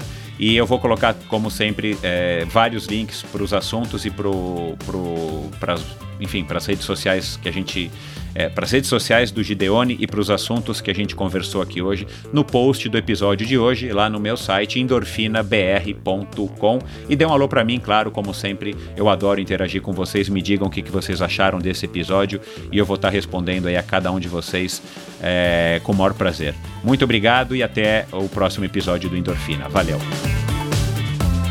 Este episódio foi um oferecimento da Bovem Energia. A Bovem é uma comercializadora, gestora e geradora de energia. Assim como para os meus convidados, para a Bovem, energia é um assunto muito sério. Uma empresa sólida e confiável, com profissionais experientes e treinados para lhe oferecer, agili oferecer agilidade no atendimento, robustez e competência na condução dos negócios. A Bovem é, orgulha-se em ter o esporte no seu DNA e em breve eu terei novidades para as pessoas que gostam de bicicleta, que gostam de ciclismo e que moram aqui na cidade de São Paulo. Então, saiba mais em bovem.com.br de energia a Bovem entende. Também foi um oferecimento da Supacas. Supacas BR no Instagram é a conta oficial da Supacas no Brasil, a marca de acessórios de ciclismo mais coloridos e casuais do mercado. Encontre os produtos da Supacas no site ultracicle.com.br e aproveite a promoção por tempo limitado exclusiva para você, ouvinte do Endorfina. Vai lá agora no site da Supacas, faça sua compra e a partir de 100 reais o frete é por minha conta. O frete é gratuito é, você recebe em qualquer parte do território brasileiro os seus produtos da Supacas, produtos de primeira linha e com design super legal. Então dá uma olhada lá, ultracicle.com.br e siga a Supacas BR no Instagram. E esse episódio também foi apoiado pelo Mosqueteiros do Esporte, um site de patrocínio coletivo de atletas. Incentive um jovem atleta profissional e receba descontos em diversas lojas e prestadores de serviço. A partir de 25 reais por mês, você pode ser a diferença na carreira de um jovem talento. Siga Mosqueteiros do Esporte no Instagram, Mosqueteiros do Esporte no Facebook e mosqueteirosdoesporte.com.br. Obrigado por ouvir esse episódio do Endorfina. Acesse o endorfinabr.com, vá no post do episódio de hoje para conhecer um pouco mais sobre o meu convidado e alguns assuntos abordados em nossa conversa. Lá você ainda encontra todos os episódios do Endorfina. Siga o Endorfina BR no Instagram e confira imagens inéditas e inusitadas dos meus convidados. Participe enviando comentários e sugestões. Se você curtiu, colabore assinando Endorfina no seu agregador de podcasts preferido e compartilhando com seus amigos.